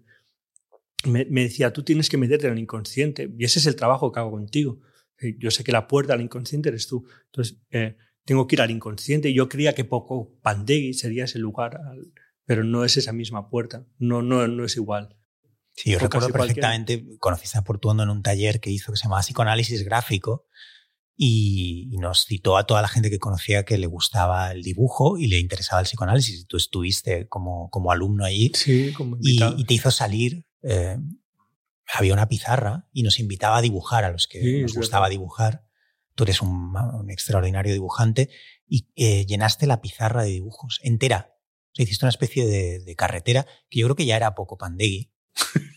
Yo creo que ahí ya bien, bien, fue sí. 15 años antes de irte, Mm, eh, pero creo que ahí ya visualizaste lo que venía Ya anunciaba. y llenaste la pizarra de dibujos, lo recuerdo perfectamente, y Poco Pandegui eh, apareció, a Portundo le llamó muchísimo la atención, y mirando esa especie de mapa raro con carreteras, vehículos, mujeres, eh, muchas fantasías que, que metiste en la pizarra, una pizarra da para mucho, eh, te dijo, tú te escapas. Eh, fue muy potente eso también. Sí, sí. venía a decir que, que hay cosas que, que hay claves para entender la guasa, pero son mis claves o pueden ser tus claves. No creo que haya una clave para que alguien pueda entender la guasa. Me estaba alejando, ¿verdad? El micrófono. Será esa. Eh, no creo que haya una guasa, no creo que haya una clave para entender la guasa. Pero, pero, pero sí que hay algo que es que la guasa está. Si, si cuando ocurre la, la recibes o, la, no es como si la, si la buscas no la vas a ver. Si de forma inconsciente te llega algo y dices, hostia, esto no sé por qué, pero me, me, me llega de alguna manera, es que no tiene que hacerte reír, es como te explota la cabeza. Como me explotó Portuondo, como me explotó Marvin Gaye, como me explotó Funkadelic, aunque te explote 10 años después, ¿eh? no, no tiene por qué explotar en el momento. Entonces es guasa, ahí está la guasa, eso es la guasa, algo que, que hace que, que tu inconsciente, al menos en mi caso, eh, te, digo, guau, tengo que, que, tengo que sacar esto y llevármelo para arriba. Bueno, yo creo que dentro de esa definición práctica de la guasa que estamos intentando, eso es un intento de hacer una sí, definición. es muy difícil. Es muy difícil, pero estamos intentando, bueno, aportar retazos Sí. de nuestras vidas, de nuestros recuerdos, para que la gente se com- pueda componer una imagen de qué es la guasa pura, es este Mm. enigma, qué es la guasa pura. Mucha gente dirá, guau, llevo mucho rato escuchando estos dos, simplemente quería algo divertido, os habéis metido en un territorio que no, que no, muy- no es divertido. no es divertido, no sé muy bien qué hacer con ello, da igual, no nos importa, es lo bonito de- del mundo del podcast, todo es nicho allá, Eh, entonces eh, estamos eh, un poco dirigiéndonos a ese target de oyentes que yo visualizo, que son personas que les han dado el alta del psiquiátrico hace un día o dos, todavía llevan la bata del hospital y yo, yo siempre me lo he imaginado así. O sea, yo cuando me preguntan, ¿cuál es tu target?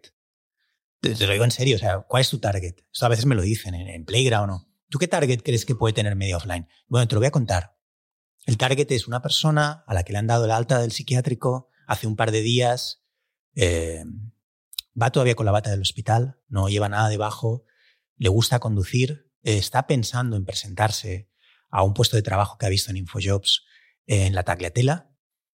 Cuando se afeita se deja a un lado de la barba eh, muy asimétrico respecto al otro y en ese, en ese contexto se pone media offline. Ese es mi target. Yo, cuando actuamos tú y yo, ¿quién vienen? Vienen locos y locas. Eso es lo único que a- atraemos. Vienen locas también, ¿eh? Sí, vienen fácil, locos, sí. locas. Pero siempre son locos, ¿no? No viene gente de Atrápalo, por ejemplo. No viene gente entusiastas del, del humor, así en genérico. ¿no? Viene un target muy concreto. Entonces, para ellos, estamos intentando dar esta definición de la guasa que yo sé que ellos la van a recibir. eh, conduciendo un poco a lo loco, quizá, eh, con la música de Prince a toda hostia Con la guasa. con la guasa y vamos a intentar eh, captar, re- recoger ese momento que vivimos hace unos años, donde entramos en la guasa. Te voy a lanzar otro, otro sample, en este caso de Prince, y a ver con qué vienes. Intenta contarle a la gente ese momento. Puede ser en rap, no tienes, puede ser cantado, puede ser hablado. Tienes que entrar muy duro en este, en este punto del podcast en el que ya se está yendo casi todo el mundo. No vale falsete, ¿no? no vale falsete. Ahora Vale. ya es, es el momento de verdad. ¿Vale? Es el momento de verdad en media offline. Vamos a contar el tercer capítulo. Cómo accedimos a la guasa, subidos al coche, escuchando a Prince, conduciendo quizá un poco demasiado rápido por la ronda y con miedo a que nos parara la policía. Eh, sí, Lo tengo claro, el miedo siempre está ahí. Cuando conduces, cuando bebes, cuando vas con tu amigo y te preguntas, ¿es gay o qué? Porque hay muy buen rollo y tú no lo quieres. Lo único que buscas es un poco de afinar. ¿Eso era la guasa? No, no lo sé. En ese momento no estábamos pensando en nada más. Solo en Prince puede ser. ¿Quién lo sabe? Vete tú a saber. Josh Clinton, ¿qué me dices? Semáforo en rojo.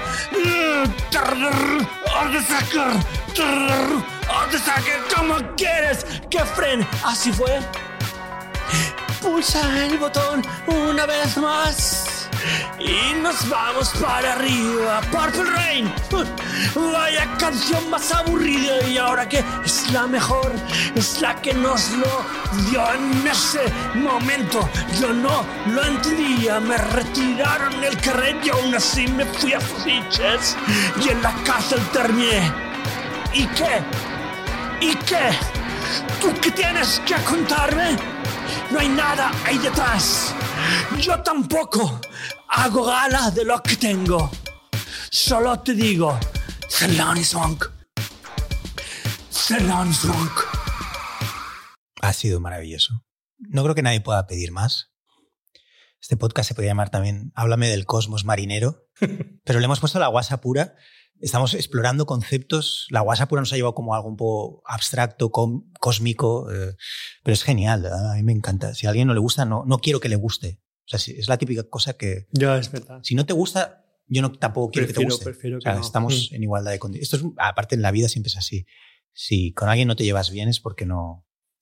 Es recíproco siempre. Esto es más, recíproco. ¿no? ¿no? No, hay más Jack Daniels. Se ha acabado. Oh, menos mal. mejor, es que valía, valían cuatro euros cada botella. Ya, igual una, una entera. Faltaba una, ¿no? Ha faltado una. No, no, no, mejor, mejor, está bien. Ya, tendría que haber comprado una entera. Lo he pensado, he pensado cuesta lo mismo, pero eh, bueno. No, no, mejor y yo tengo que volver a la vida. ¿Qué, ¿Qué planes tienes ahora, a partir de ahora? Joder, pero esto, esto no era, esto no es pura. No, no es una entrevista, pero, pero que, Mm. que- que lo pensaba viniendo. O sea, que ahora vuelves a Barcelona, dejas poco Pandegui, ese lugar mágico, del que espero que después de este teaser sonoro alguien esté preparando ya una Biblia para hacer una serie. ¿Y qué vas a hacer? Bueno, eh, por un lado, sí, claro, quiero hacer más cosas contigo. Lo, mejor de estar en Barcelona es, volver a estar aquí y tener esa posibilidad de, de volver a hacer, de pasarlo bien. También quiero hacer una película, eh, porque ya hice una antes y salió un poco como salió, al final bien. Entonces quiero hacer una película que hable de esa película eh, y dibujar, me gusta dibujar, entonces eh, hago todas esas cosas, pero en realidad no, no me interesa demasiado hacerlas. Lo hago ba- bastante aburrido como para, para entretenerme. Me gusta esto. Ojalá pudiera, ojalá pudiéramos volver a subirnos a los escenarios. Creo que es lo, lo mejor de mi vida ha sido eso. Y lo que volvería a hacer también es lo que me llevó a retirarme de. Pero, pero volvería. Si quisiera, si quisiera hacer algo, sería eso Actuaciones en directo. que es lo, era lo más divertido, ¿no? Es verdad que los tiempos no acompañan y que, que ahora es difícil todo, pero sí, al final es el sitio donde te sientes más afín con las personas. Es que Internet es, un, es, eh, es una especie de trampa, ¿no? Parece que conozcas a mucha gente que, que estés vinculada, pero no conoces a nadie. Todo es, eh, son números o, o nicknames que no... Tienes una relación muy rara con Internet. Es que estás como entre distante y luego críptico también. Escribes estos posts raros, subes fotos eh, locas a Instagram. Yo, yo no tengo Instagram, pero me- a veces me las enseña Desire.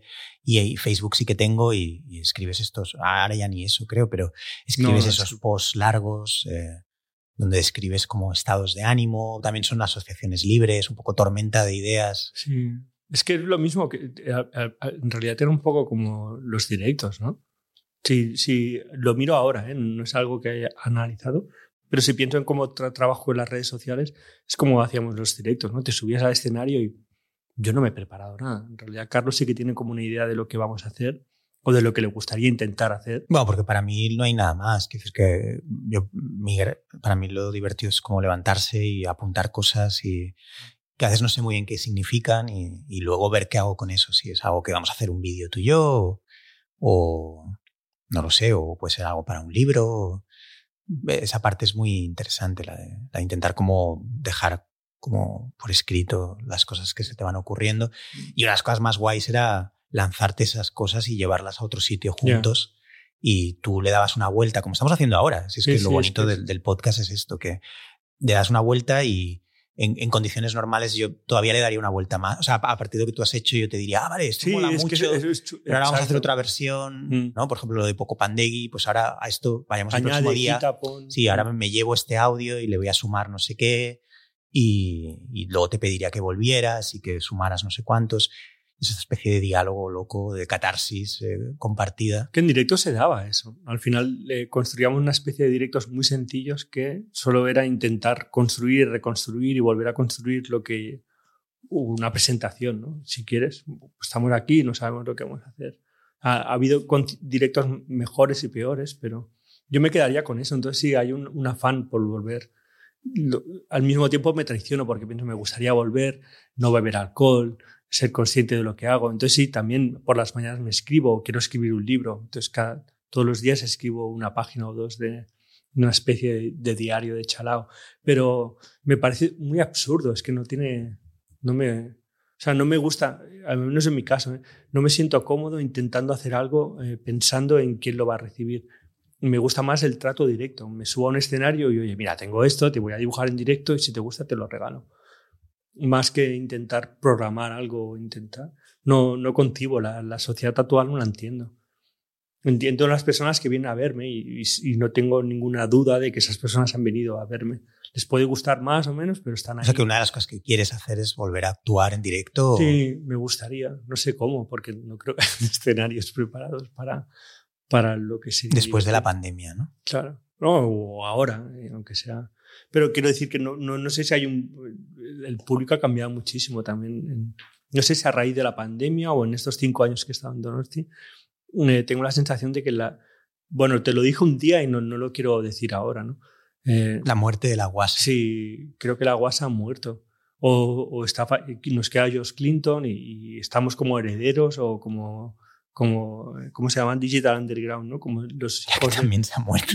sí, claro. Shock G, el líder de Digital Underground. Hablamos de cosas que nadie sabe lo que son, pero eh, uno de los eh, como eh, seguidores de, de, de, George Clinton y de Parliament y Funkadelic, que era un grupo de rap que se llamaba Digital Underground.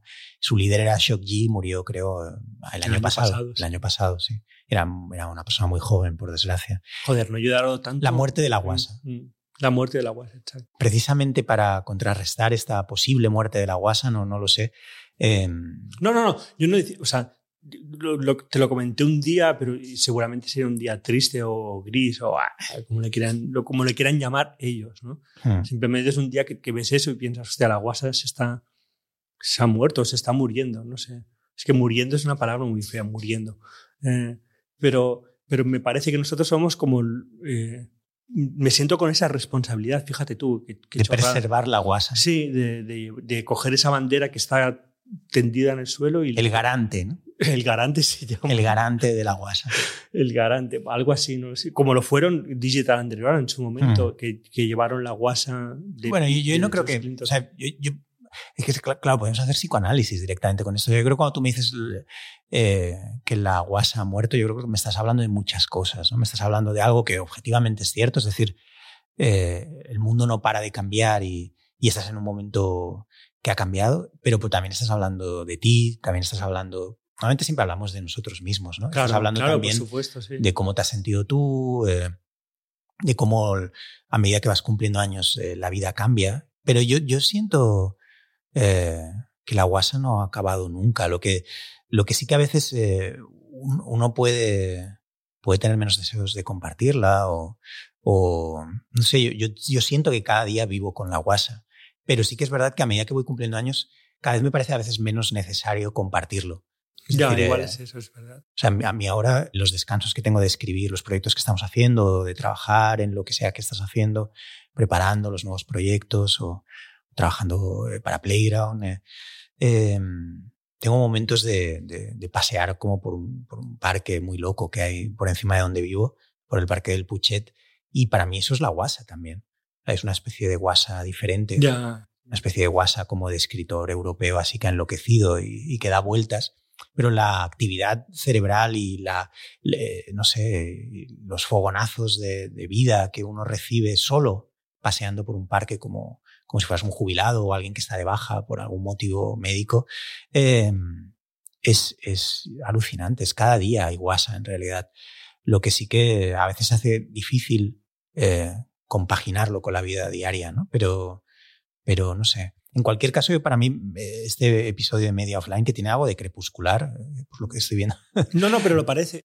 Igual en ese momento te dije, y, lo pensaba firmemente, que la guasa ha muerto, porque, joder, seguramente creo que fue cuando se murió Eddie, Eddie, Eddie Hazen. Sí, ¿verdad? Y era como, hostia, tío, se está muriendo. Pero, pero es verdad que, que lo que dices es, es cierto, ¿eh? como una especie de jubilado de la guasa, que ya no tiene ganas de, pero anhela encontrarse con otro jubilado y hablar de, de sus cosas, pero después, porque con las personas, con los jóvenes con los que hablo, porque mantengo, intento mantener ese contacto con la juventud, eh, eh, hay como, por su parte hay cierta admiración y esa admiración me, me, me llena de energía, no te voy a decir que no, o sea, te, me crezco, ¿no? Y pero después las cosas que me explican no, las, no las, entiendo hasta que con, con el tiempo, eh, como Thundercat, por ejemplo, siempre es la música, ¿eh? Sí, yo creo que lo único que, donde yo encuentro que está la guasa es en la música. Igual hay en otros sitios y no, la sé ver. Desde luego las series de televisión, en, las películas, en, en, otros sitios, en la escultura, en la pintura, no encuentro la guasa, encuentro humor. Pero la música sí que hay como una cosa de guasa, porque el músico no solo es músico, sino que después es un, una, persona que extrapola su música o su, el personaje que ha creado lo lleva a otros lugares y esos lugares son chulos. Entonces es verdad que si bien tuve esa sensación de que la guasa está muriendo, también hay una búsqueda de como jubilado que decía, como de persona que pasea por un, por un lugar inhóspito, hostia, ¿dónde está esto? ¿Dónde está mi...? Y, y empiezo a encontrar otros elementos a los que entonces hay, creo que hay una especie de, muerte y, renacer. no vas a morir, ¿no? Sí, algo tiene la guasa es que te hace inmortal. Quieras o no, como los inmortales, ¿no? De la película de La película Los Inmortales, sí. la de Christopher Lambert. Sí, sí, si no te cortas la cabeza no vas a... Que a mí siempre me, me flipaba de esa peli que el tío fuera inmortal y fuera bizco. Yo siempre, o sea, la inmortalidad yo la asocio a estar bizco. pues, para mí es muy importante media offline, eh, especial Guasapura con Dida Calcaraz. Hay dos o tres temas que antes de acabar tenemos que tocar. Es muy importante tocar. Dos o tres. ¿eh? Dos o tres. de hecho, ¿eh? uno de ellos, digamos como que... Está contenido dentro. Sí, está, contiene más temas. Ah, wow, bueno, venga. Sí, y es justo el que te quería lanzar ahora. Yo he traído un montón de samples así a lo loco, como suelo hacer, y he traído también un montón de ideas a lo loco.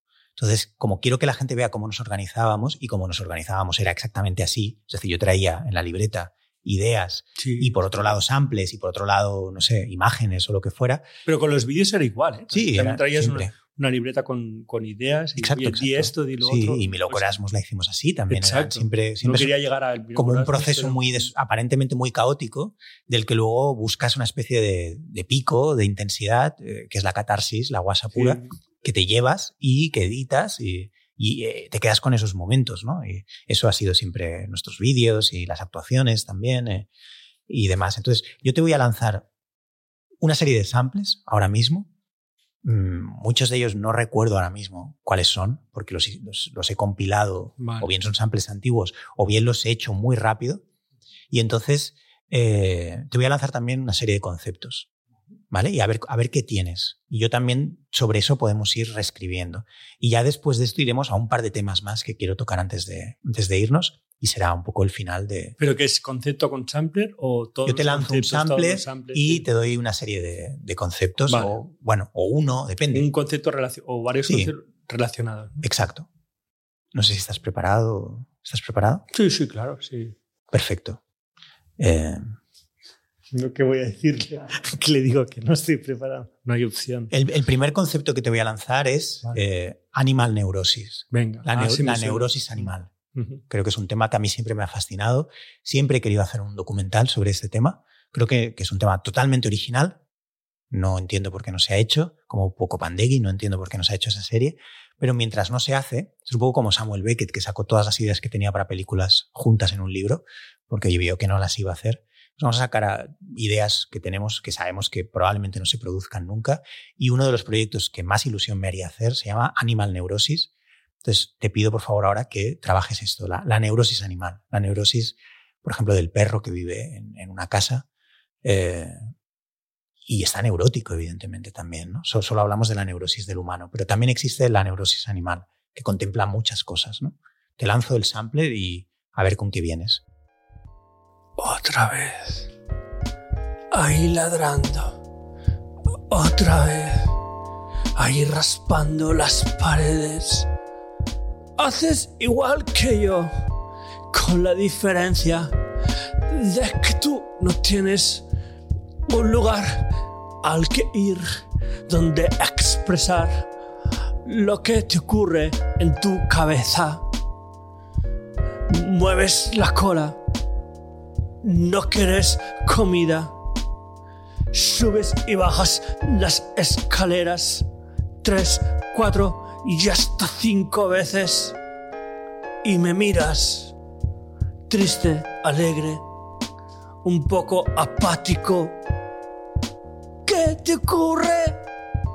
¿Qué te ocurre?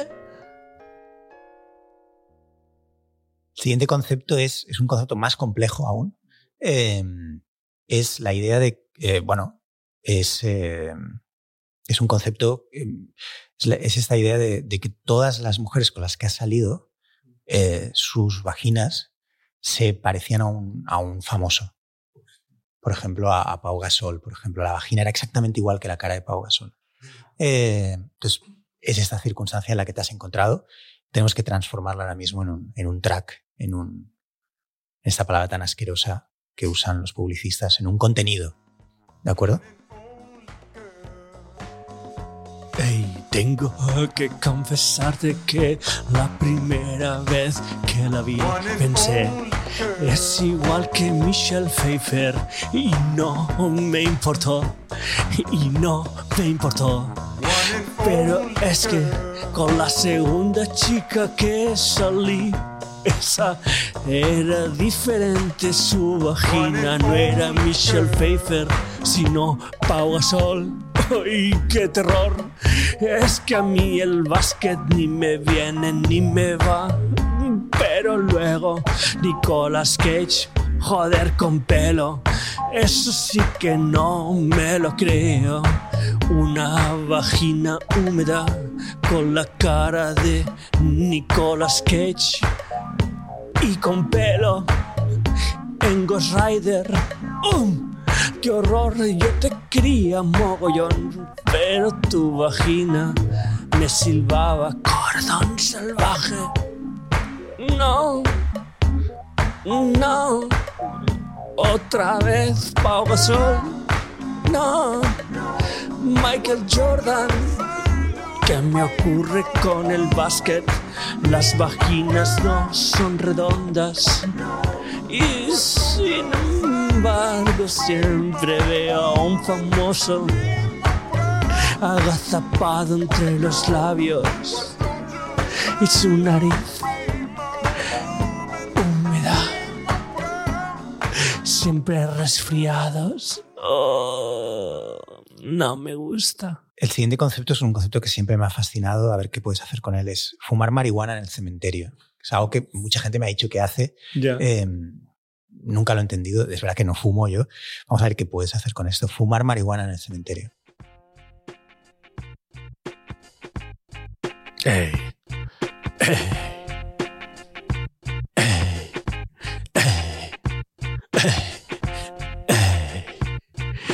Yo me gasto el dinero Yo me gasto el dinero en la gasolina, pero tú no lo entiendo. Ey, ey. La otra noche cuando pasé por el cementerio, estabas ahí fumando marihuana, arras de pelo. Mm, ey, mm, ey. ¿Cómo puede ser? ¿En qué te gastas tu dinero recordando a los huertos que no son tuyos. Ey, ey, escucha bien, vente a mi coche, es como una tumba. Se acaba muy rápido, no hay tiempo de desarrollarlo. Otro concepto que creo que es importante desarrollar en esta búsqueda que estamos eh, iniciando aquí, bueno, iniciando, continuando, buscando la, guasa, la guasa pura, es eh, otra cosa que había apuntado, es eh, divorciados en TikTok, divorciados haciendo twerking, o sea, gente como que no quiere acabar de asumir lo que sea y como, bueno, es un poco esta gente que puedes conocer que con 50 años que sigue llevando pantalones de cuero también. Eh, veamos qué puedes eh, hacer con esto y, y, creo que una manera interesante de conceptualizarlo sería quizá que, que te dirigieras como, como, como una mujer a la que pretendes como impresionar con todo esto que estás haciendo. Te has abierto un TikTok. O sea, yo, yo soy el de 50 años. Sí. Vale. sí. Entonces, como un tío de 50 años, bueno, la típica persona como tiene una silla de youtuber, por ejemplo. Vale. ¿Sabes? Eh, se ha divorciado, pues ha comprado una silla de youtuber. Bueno, ¿sabes? No? Eh, vamos a ver qué, qué tienes con esto. ¡Ey! ¿Qué pasa? Yo era de los de Star Wars de al principio, pero también de Boba Fett y de las otras que han hecho. Compréndeme, los pantalones de cuero me quedan genial. Soy de Walt Disney, pero también algo atrevido. Voy al gimnasio, ajá, y tengo un descapotable, ya lo creo. Y estoy por ti, sí, mi chica juvenil. ¿Cómo no? otra vez. Navegando en internet. Oh, cómo me gusta mi nickname. ¿Qué es, qué es, qué? ¿Qué es lo que ha pasado?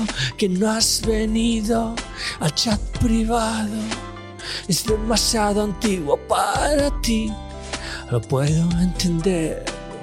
Te mando un privado, si acaso, o una foto desde mi silla de youtuber. Me hago vídeos dedicados a ti, como los de la vieja escuela, pero con un toque cool, muy new, muy on air, on air, on air me pongo pitch pen en la voz sin autotune. Eh, porque tengo todo lo que tú quieres. Experiencia y juventud. Vamos, bésame el vello antes de que me depile. Acariciame la oreja. Eso no crece, no tiene arrugas.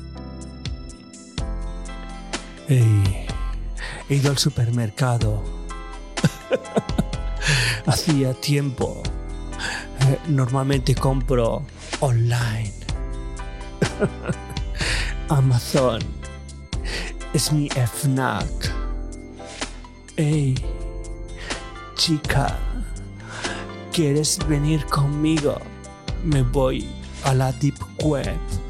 Máximo riesgo tú y yo,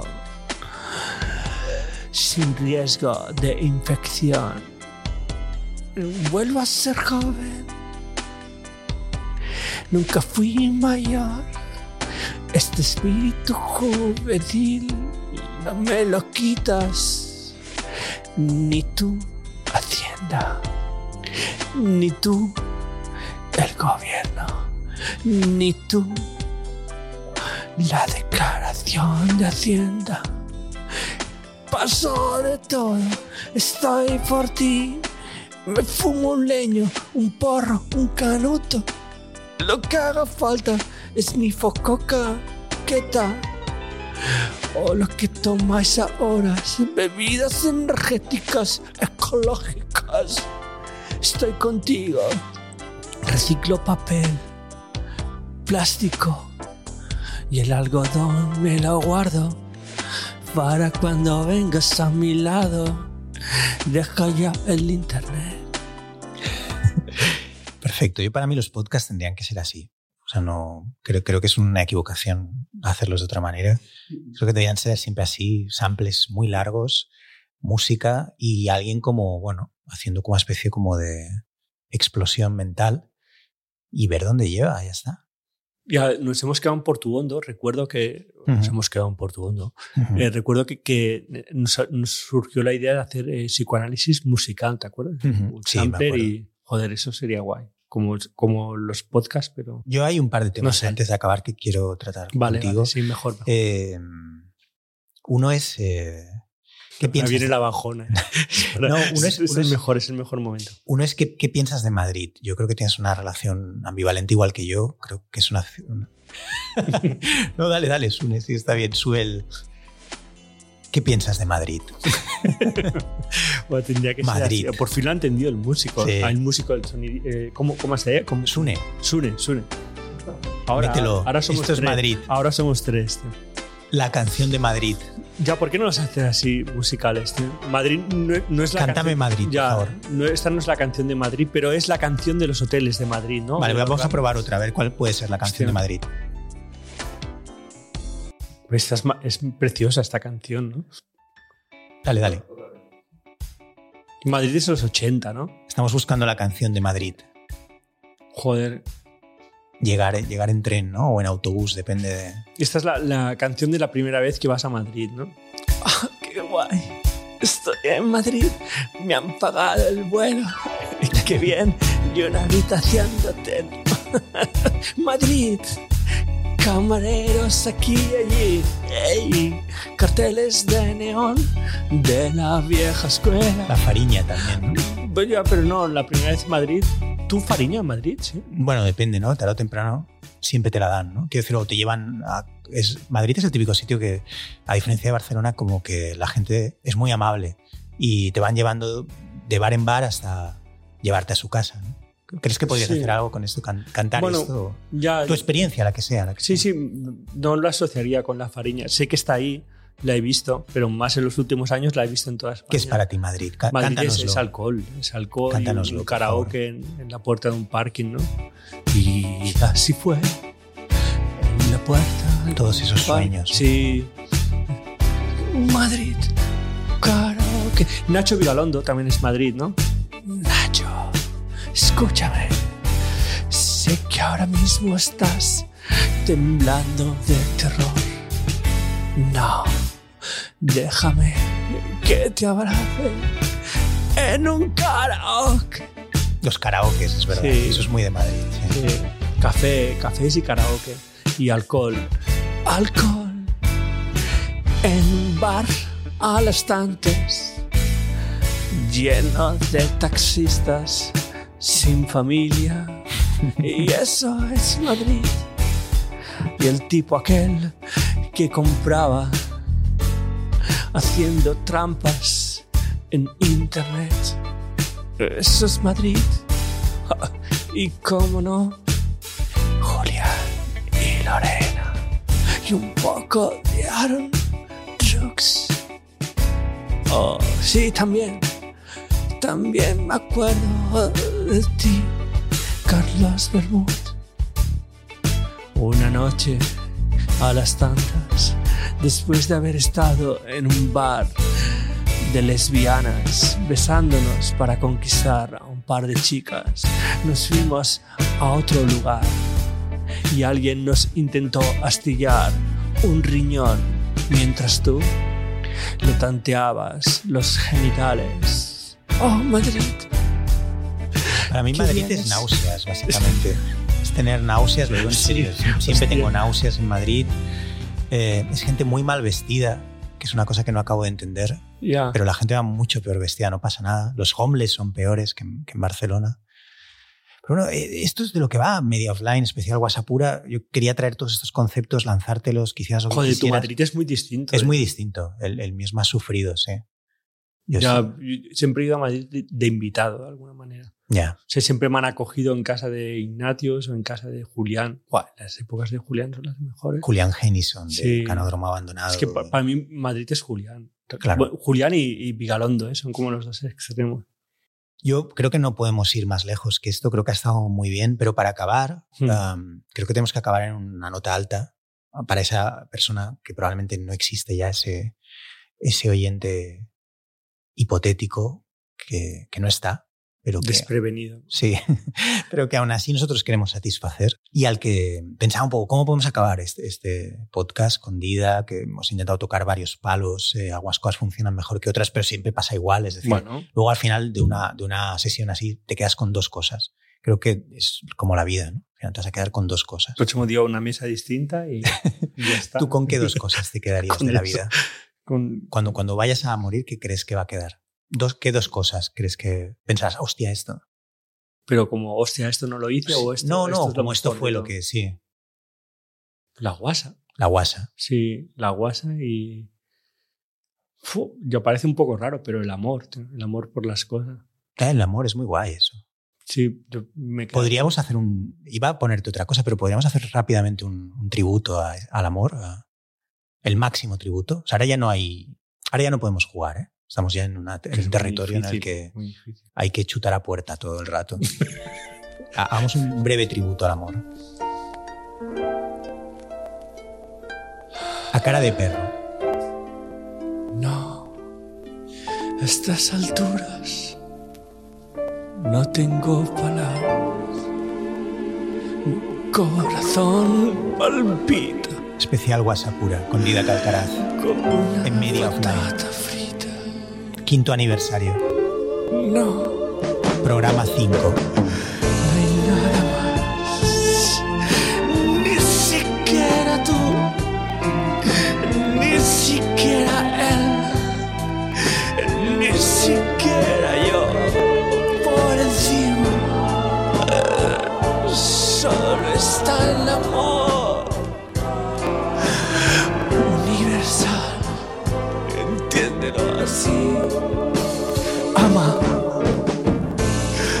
Love. Como se diga en francés, en ruso o en chino, solo hay un sentimiento. Y es por lo único que merece la pena vivir, para morir. El amor incondicional. El amor. Darle vida. Bueno, de un sótano de Sans como este, eh, ¿quién nos lo iba a decir? Que, que todos íbamos a acabar como, como mi amigo Claudio, con el que yo hice primero de BUP, y era un radioaficionado que le encanta. Bueno, sí, era también un pionero de la guasa a su manera. Yo, yo flipaba con la gente que era radioaficionada cuando yo tenía, yo qué sé. Eran como ¿eh? taxistas, pero Ah, sin es- coche. Que tienen una radio Sí. en casa y hablan con gente. Eran como es taxistas maravilloso, sin sí. coche. Y Sí, era- eran como una gente de internet antes, Es, exacto, antes de internet. internet. exacto. Ellos se anticiparon, tenían una especie ahí como de, de, De twi- red, de de red, Twitter sí. sonoro. Y eran gente muy rara, muy rara. Y yo tenía este amigo Claudio, y ibas a su casa y el tío tenía como el aparato este, iba como, oye, ¿qué tal? Juan? No sé qué. Y tenían como muchos chistes privados. eh, Bueno, era internet, era internet, era internet sonoro. Pues así hemos acabado todos, como Claudio. Pues qué guay, Claudio. Va por ti. Claudio, esto va por ti. Estamos No, no, no. acabando, pero yo sí que quería acabar como con algo, algo especial. Pensaba, o sea, viene Didac, tenemos que acabar con algo especial. Tampoco importa mucho, en realidad. Más especial, ¿eh? Aún más especial, sí. Eh, es verdad que nos ha faltado una botella más de, de, de No. Jim Beam, pero, Mm. de Jack Daniels, pero eh, bueno.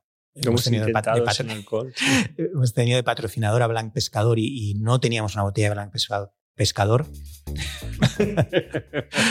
¿Qué, qué, qué, qué promoción harías para Blanc Pescador ahora mismo? Otra vez. Sí, ahora mismo. Blanc. Escúltame. Recuerda quién eres. Blanc. Recuerda quién eres. Blanc. Fuiste un pescador. Blanc. Y me pescaste. Me pescaste, Blanc. Yo era de Bourbon. yo era de, de andar por los suelos, de quitarme la camiseta. Yo, yo era de liarme con lo que fuese, Blanc con una pescador. columna, con un coche, con el neumático. Es igual, ese era yo, Blanc, y tú lo conseguiste. Me sacaste de ese agujero eh, de, ardor, de, fuego, me llevaste a, la calma, a la calma del, mar, del, del razonar lo que uno hace, del dejarse llevar por, por la sensación de estar tumbado en el sofá, a escondidas, de la familia, de la conciencia, del remordimiento. Blanc, me pescaste, me pescaste bien, me pescaste y me llevaste a un lugar al que no, no me imaginaba que podría llegar. Y al que sí, al que sí fui.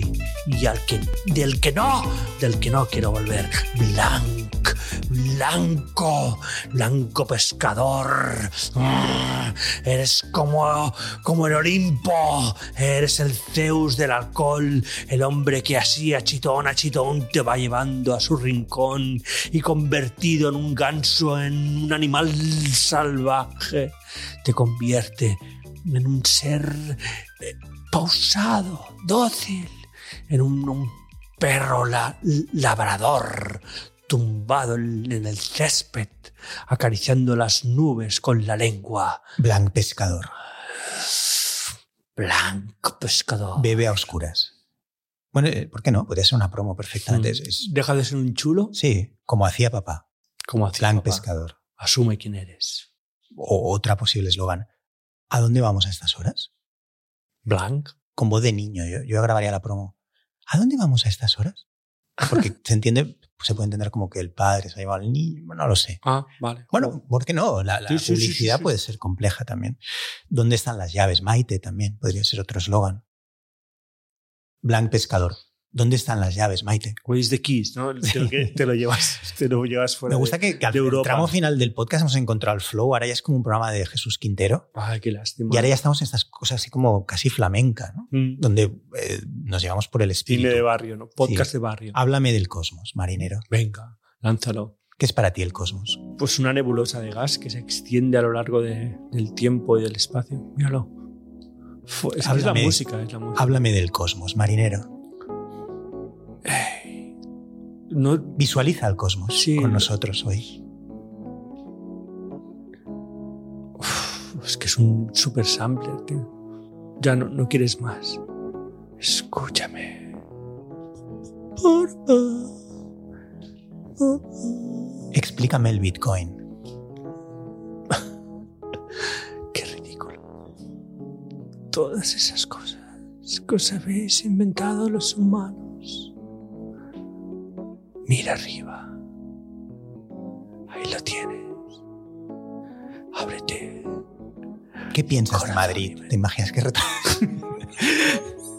Hablemos del triborcio. De la masana. Sí, te voy lanzando. Sí. Tus padres se divorciaron. ¿Qué quería decir exactamente? Buah, es que el sampler me gusta. Buah, es que el sample es increíble. no, ¿Para qué te- hay que cantar? A veces también hay que dejar que las cosas Hay que dejar que las cosas fluyan. sí. Sí, que sean, ¿no?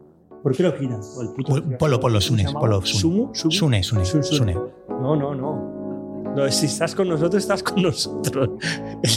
se ha subido al carro, pero se, pasa esto. Con el, universo, con el universo pasa esto. La gente se acojona. Se Entonces, te has subido, te has subido ahí al carro, a los carros de fuego, estos de. ¿eh? El único valor para mí de esto es intentar establecer algún tipo de conexión Vale, vale. con el cosmos, entre tú y yo, con Sune, con No tengas- Pescador. No tengas miedo, Sune. Eh, sé que has estado ahí, que te has, que te has subido a la nave, has dicho, no sé cómo funcionan estos controles, pero me lanzo. Y has pulsado el botón y, y has querido bajarte. Pero no, no, déjate. Olvídate de- de- del Bitcoin, olvídate de, de tu pareja, si es que tienes pareja, o de intentar conseguir una... El, el universo te lo va a dar todo. Y no te, va, te lo va a quitar también. Es, eh, pero eso es la vida. Es, es dar y recibir. Por delante y por detrás. Y, es así.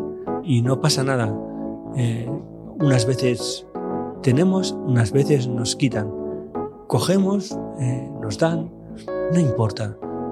Es el universo. Y las leyes que, de las que te han hablado, que posiblemente ni las hayas escuchado, yo, yo no lo he hecho. Tiene algo de moraleja este tramo, ¿no? Sí. Del podcast. Sí, Estás, estás- Sí. moraleja, ¿no? Te estás como despidiendo como con una... Esto es lo que hemos aprendido. Pues, pues que el sampler me chifla. Buah, ha sido no puedo, buenísimo. no puedo, Ha sido increíble.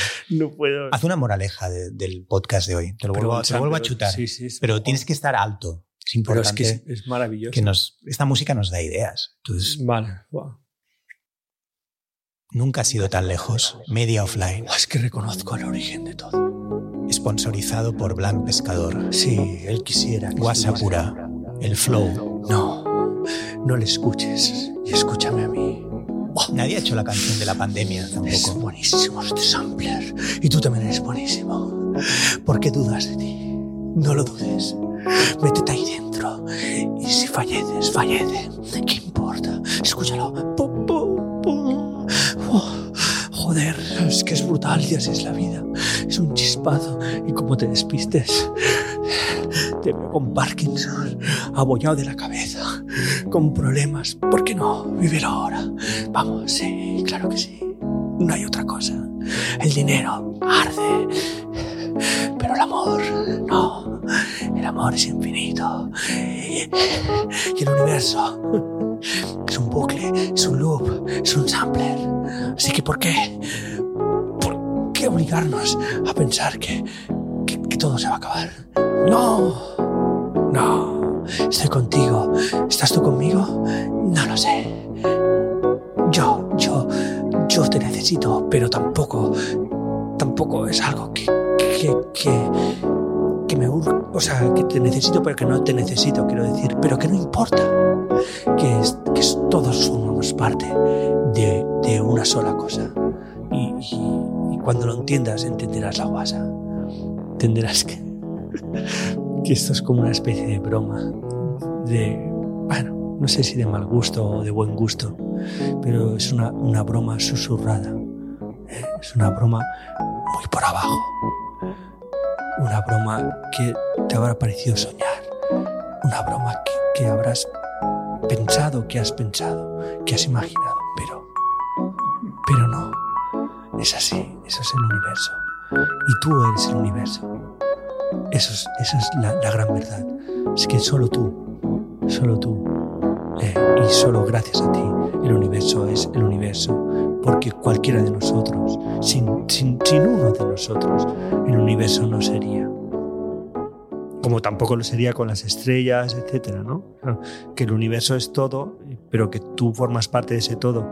Y que si no estás dentro de ese todo, entonces como que no, no tiene mucho sentido que existas, ¿no? O sea, si no formas parte de un algo, ¿para qué vas a existir? Para... ¿eh? Creo que, creo que es un colofón increíble. eh, es un sueño hecho realidad. Creo que hemos hecho un pequeño viaje a, a través de la guasa, eh, en el tiempo también. Mm, hemos celebrado la guasa, la amistad, tú, ¿no? El- el que, Sí, nuestra amistad. sí, es verdad. La música nos, nos ha dado todas estas ideas. Todas, eh, hemos traído guasa con groove. Que es, eh, la, la última cosa que te quería plantear es que me sorprende que nadie haya venido con la canción de la pandemia. Ah. Lo, lo pensaba también vini- viniendo para aquí. Era, Pues, pues nadie quiere la pandemia. no, pero, pero es raro que no haya habido una canción. eh, hubo el grupo ese raro. Sí, hicieron una, me parece. hubo un sí. grupo, que no recuerdo cómo se llama, no sé si tú Sune, te acuerdas, que eran como unos que, que salieron durante el confinamiento. ¿Cómo? Sí. Exacto, sí, no, no recuerdo cómo se llamaban. Hubo un- como un grupo que dijo, bueno, el confinamiento es un buen momento para apropiarnos de, de que la gente está en casa y un poco de- del, del estado de ánimo general. Y no, no recuerdo cómo se llamaban, se- seguro que la gente se acuerda, pero da igual. Pero la cosa es que no, dos años y pico de, de pandemia y no ha habido como una canción de la pandemia. Yo pensaba que, no sé, Lady Gaga, lo digo en serio, o sea, pensaba Bruno Mars, gente como que está muy atenta al, al momento, ¿no? Que vinieran con, ah, vale, es la canción de la pandemia. O sea, es la canción de la pandemia, sin ningún tipo de, de ambigüedad. Como han dejado ese espacio y no lo han ocupado, ocupémoslo nosotros para acabar. Hoy en Media Offline, si te parece bien, Didac, te voy a lanzar un sample y es muy importante que es esta, esta canción que vamos a hacer ahora, sé que es un poco ambicioso, pero sea la canción de la pandemia. La canción que la gente se pondrá y que dentro de, yo que sé, de 20 años, 30 años, mis hijos digan, ah, vale, era como yo que sé, es como la canción del Mundial o, no sé, la canción de, de las Olimpiadas de Barcelona, pues es eh, Amics per sempre. ¿no? De los Manolos. Podría ser, la canción, podría ser la canción de la pandemia, Mix para siempre. bueno, pues, pues vale, pues a Mix para siempre. Puedes hacer una versión o no lo sé, eh, lo que tú quieras. Eh, Tenía más conceptos, ¿eh? quería hablar de Ciudad Jardín, quería hablar de... Joder, Pero es no nos ha dado tiempo, da igual. ya, Es que para, el, el décimo. lo- sí, el volumen 2 de en el décimo aniversario, Sí. en el programa 10, vienes y, y hacemos eh, el volumen 2 de, de la guasa pura. Pero acabemos, por favor, con, con- no sé, démosle algo a Playground también, ¿no? O sea, que- creo que los hemos puesto un poco al límite, ¿no? Vale, O sea, justo venía, venía, venía caminando a la grabación y me ha llamado una de las personas más importantes de Playground diciendo, me gusta mucho el podcast y, y yo le vengo ahora con esto. Entonces es un poco, joder, te- te- siempre poniendo a prueba a la gente. ¿no? Salvemos el Titanic. Entonces vamos al menos cuando el tío me diga, hostia, el, el quinto aniversario fue bestia. Le dije, sí, pero sa- salió el himno de la pandemia, que es de Vale. Playground además. Lo tenéis para siempre, esto es internacional. Entonces, el himno de la pandemia. eh, en primicia, eh, en primicia, eso lo, lo puedes poner también luego, Sune, sonido de hielos también. En primicia, media offline, es la despedida. Yo no voy a hablar más ya. Muchísimas gracias por haber venido, Didac. Es el himno de la pandemia.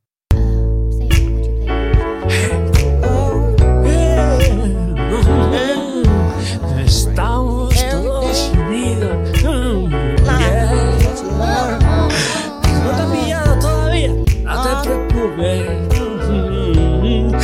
temprano te cogerá.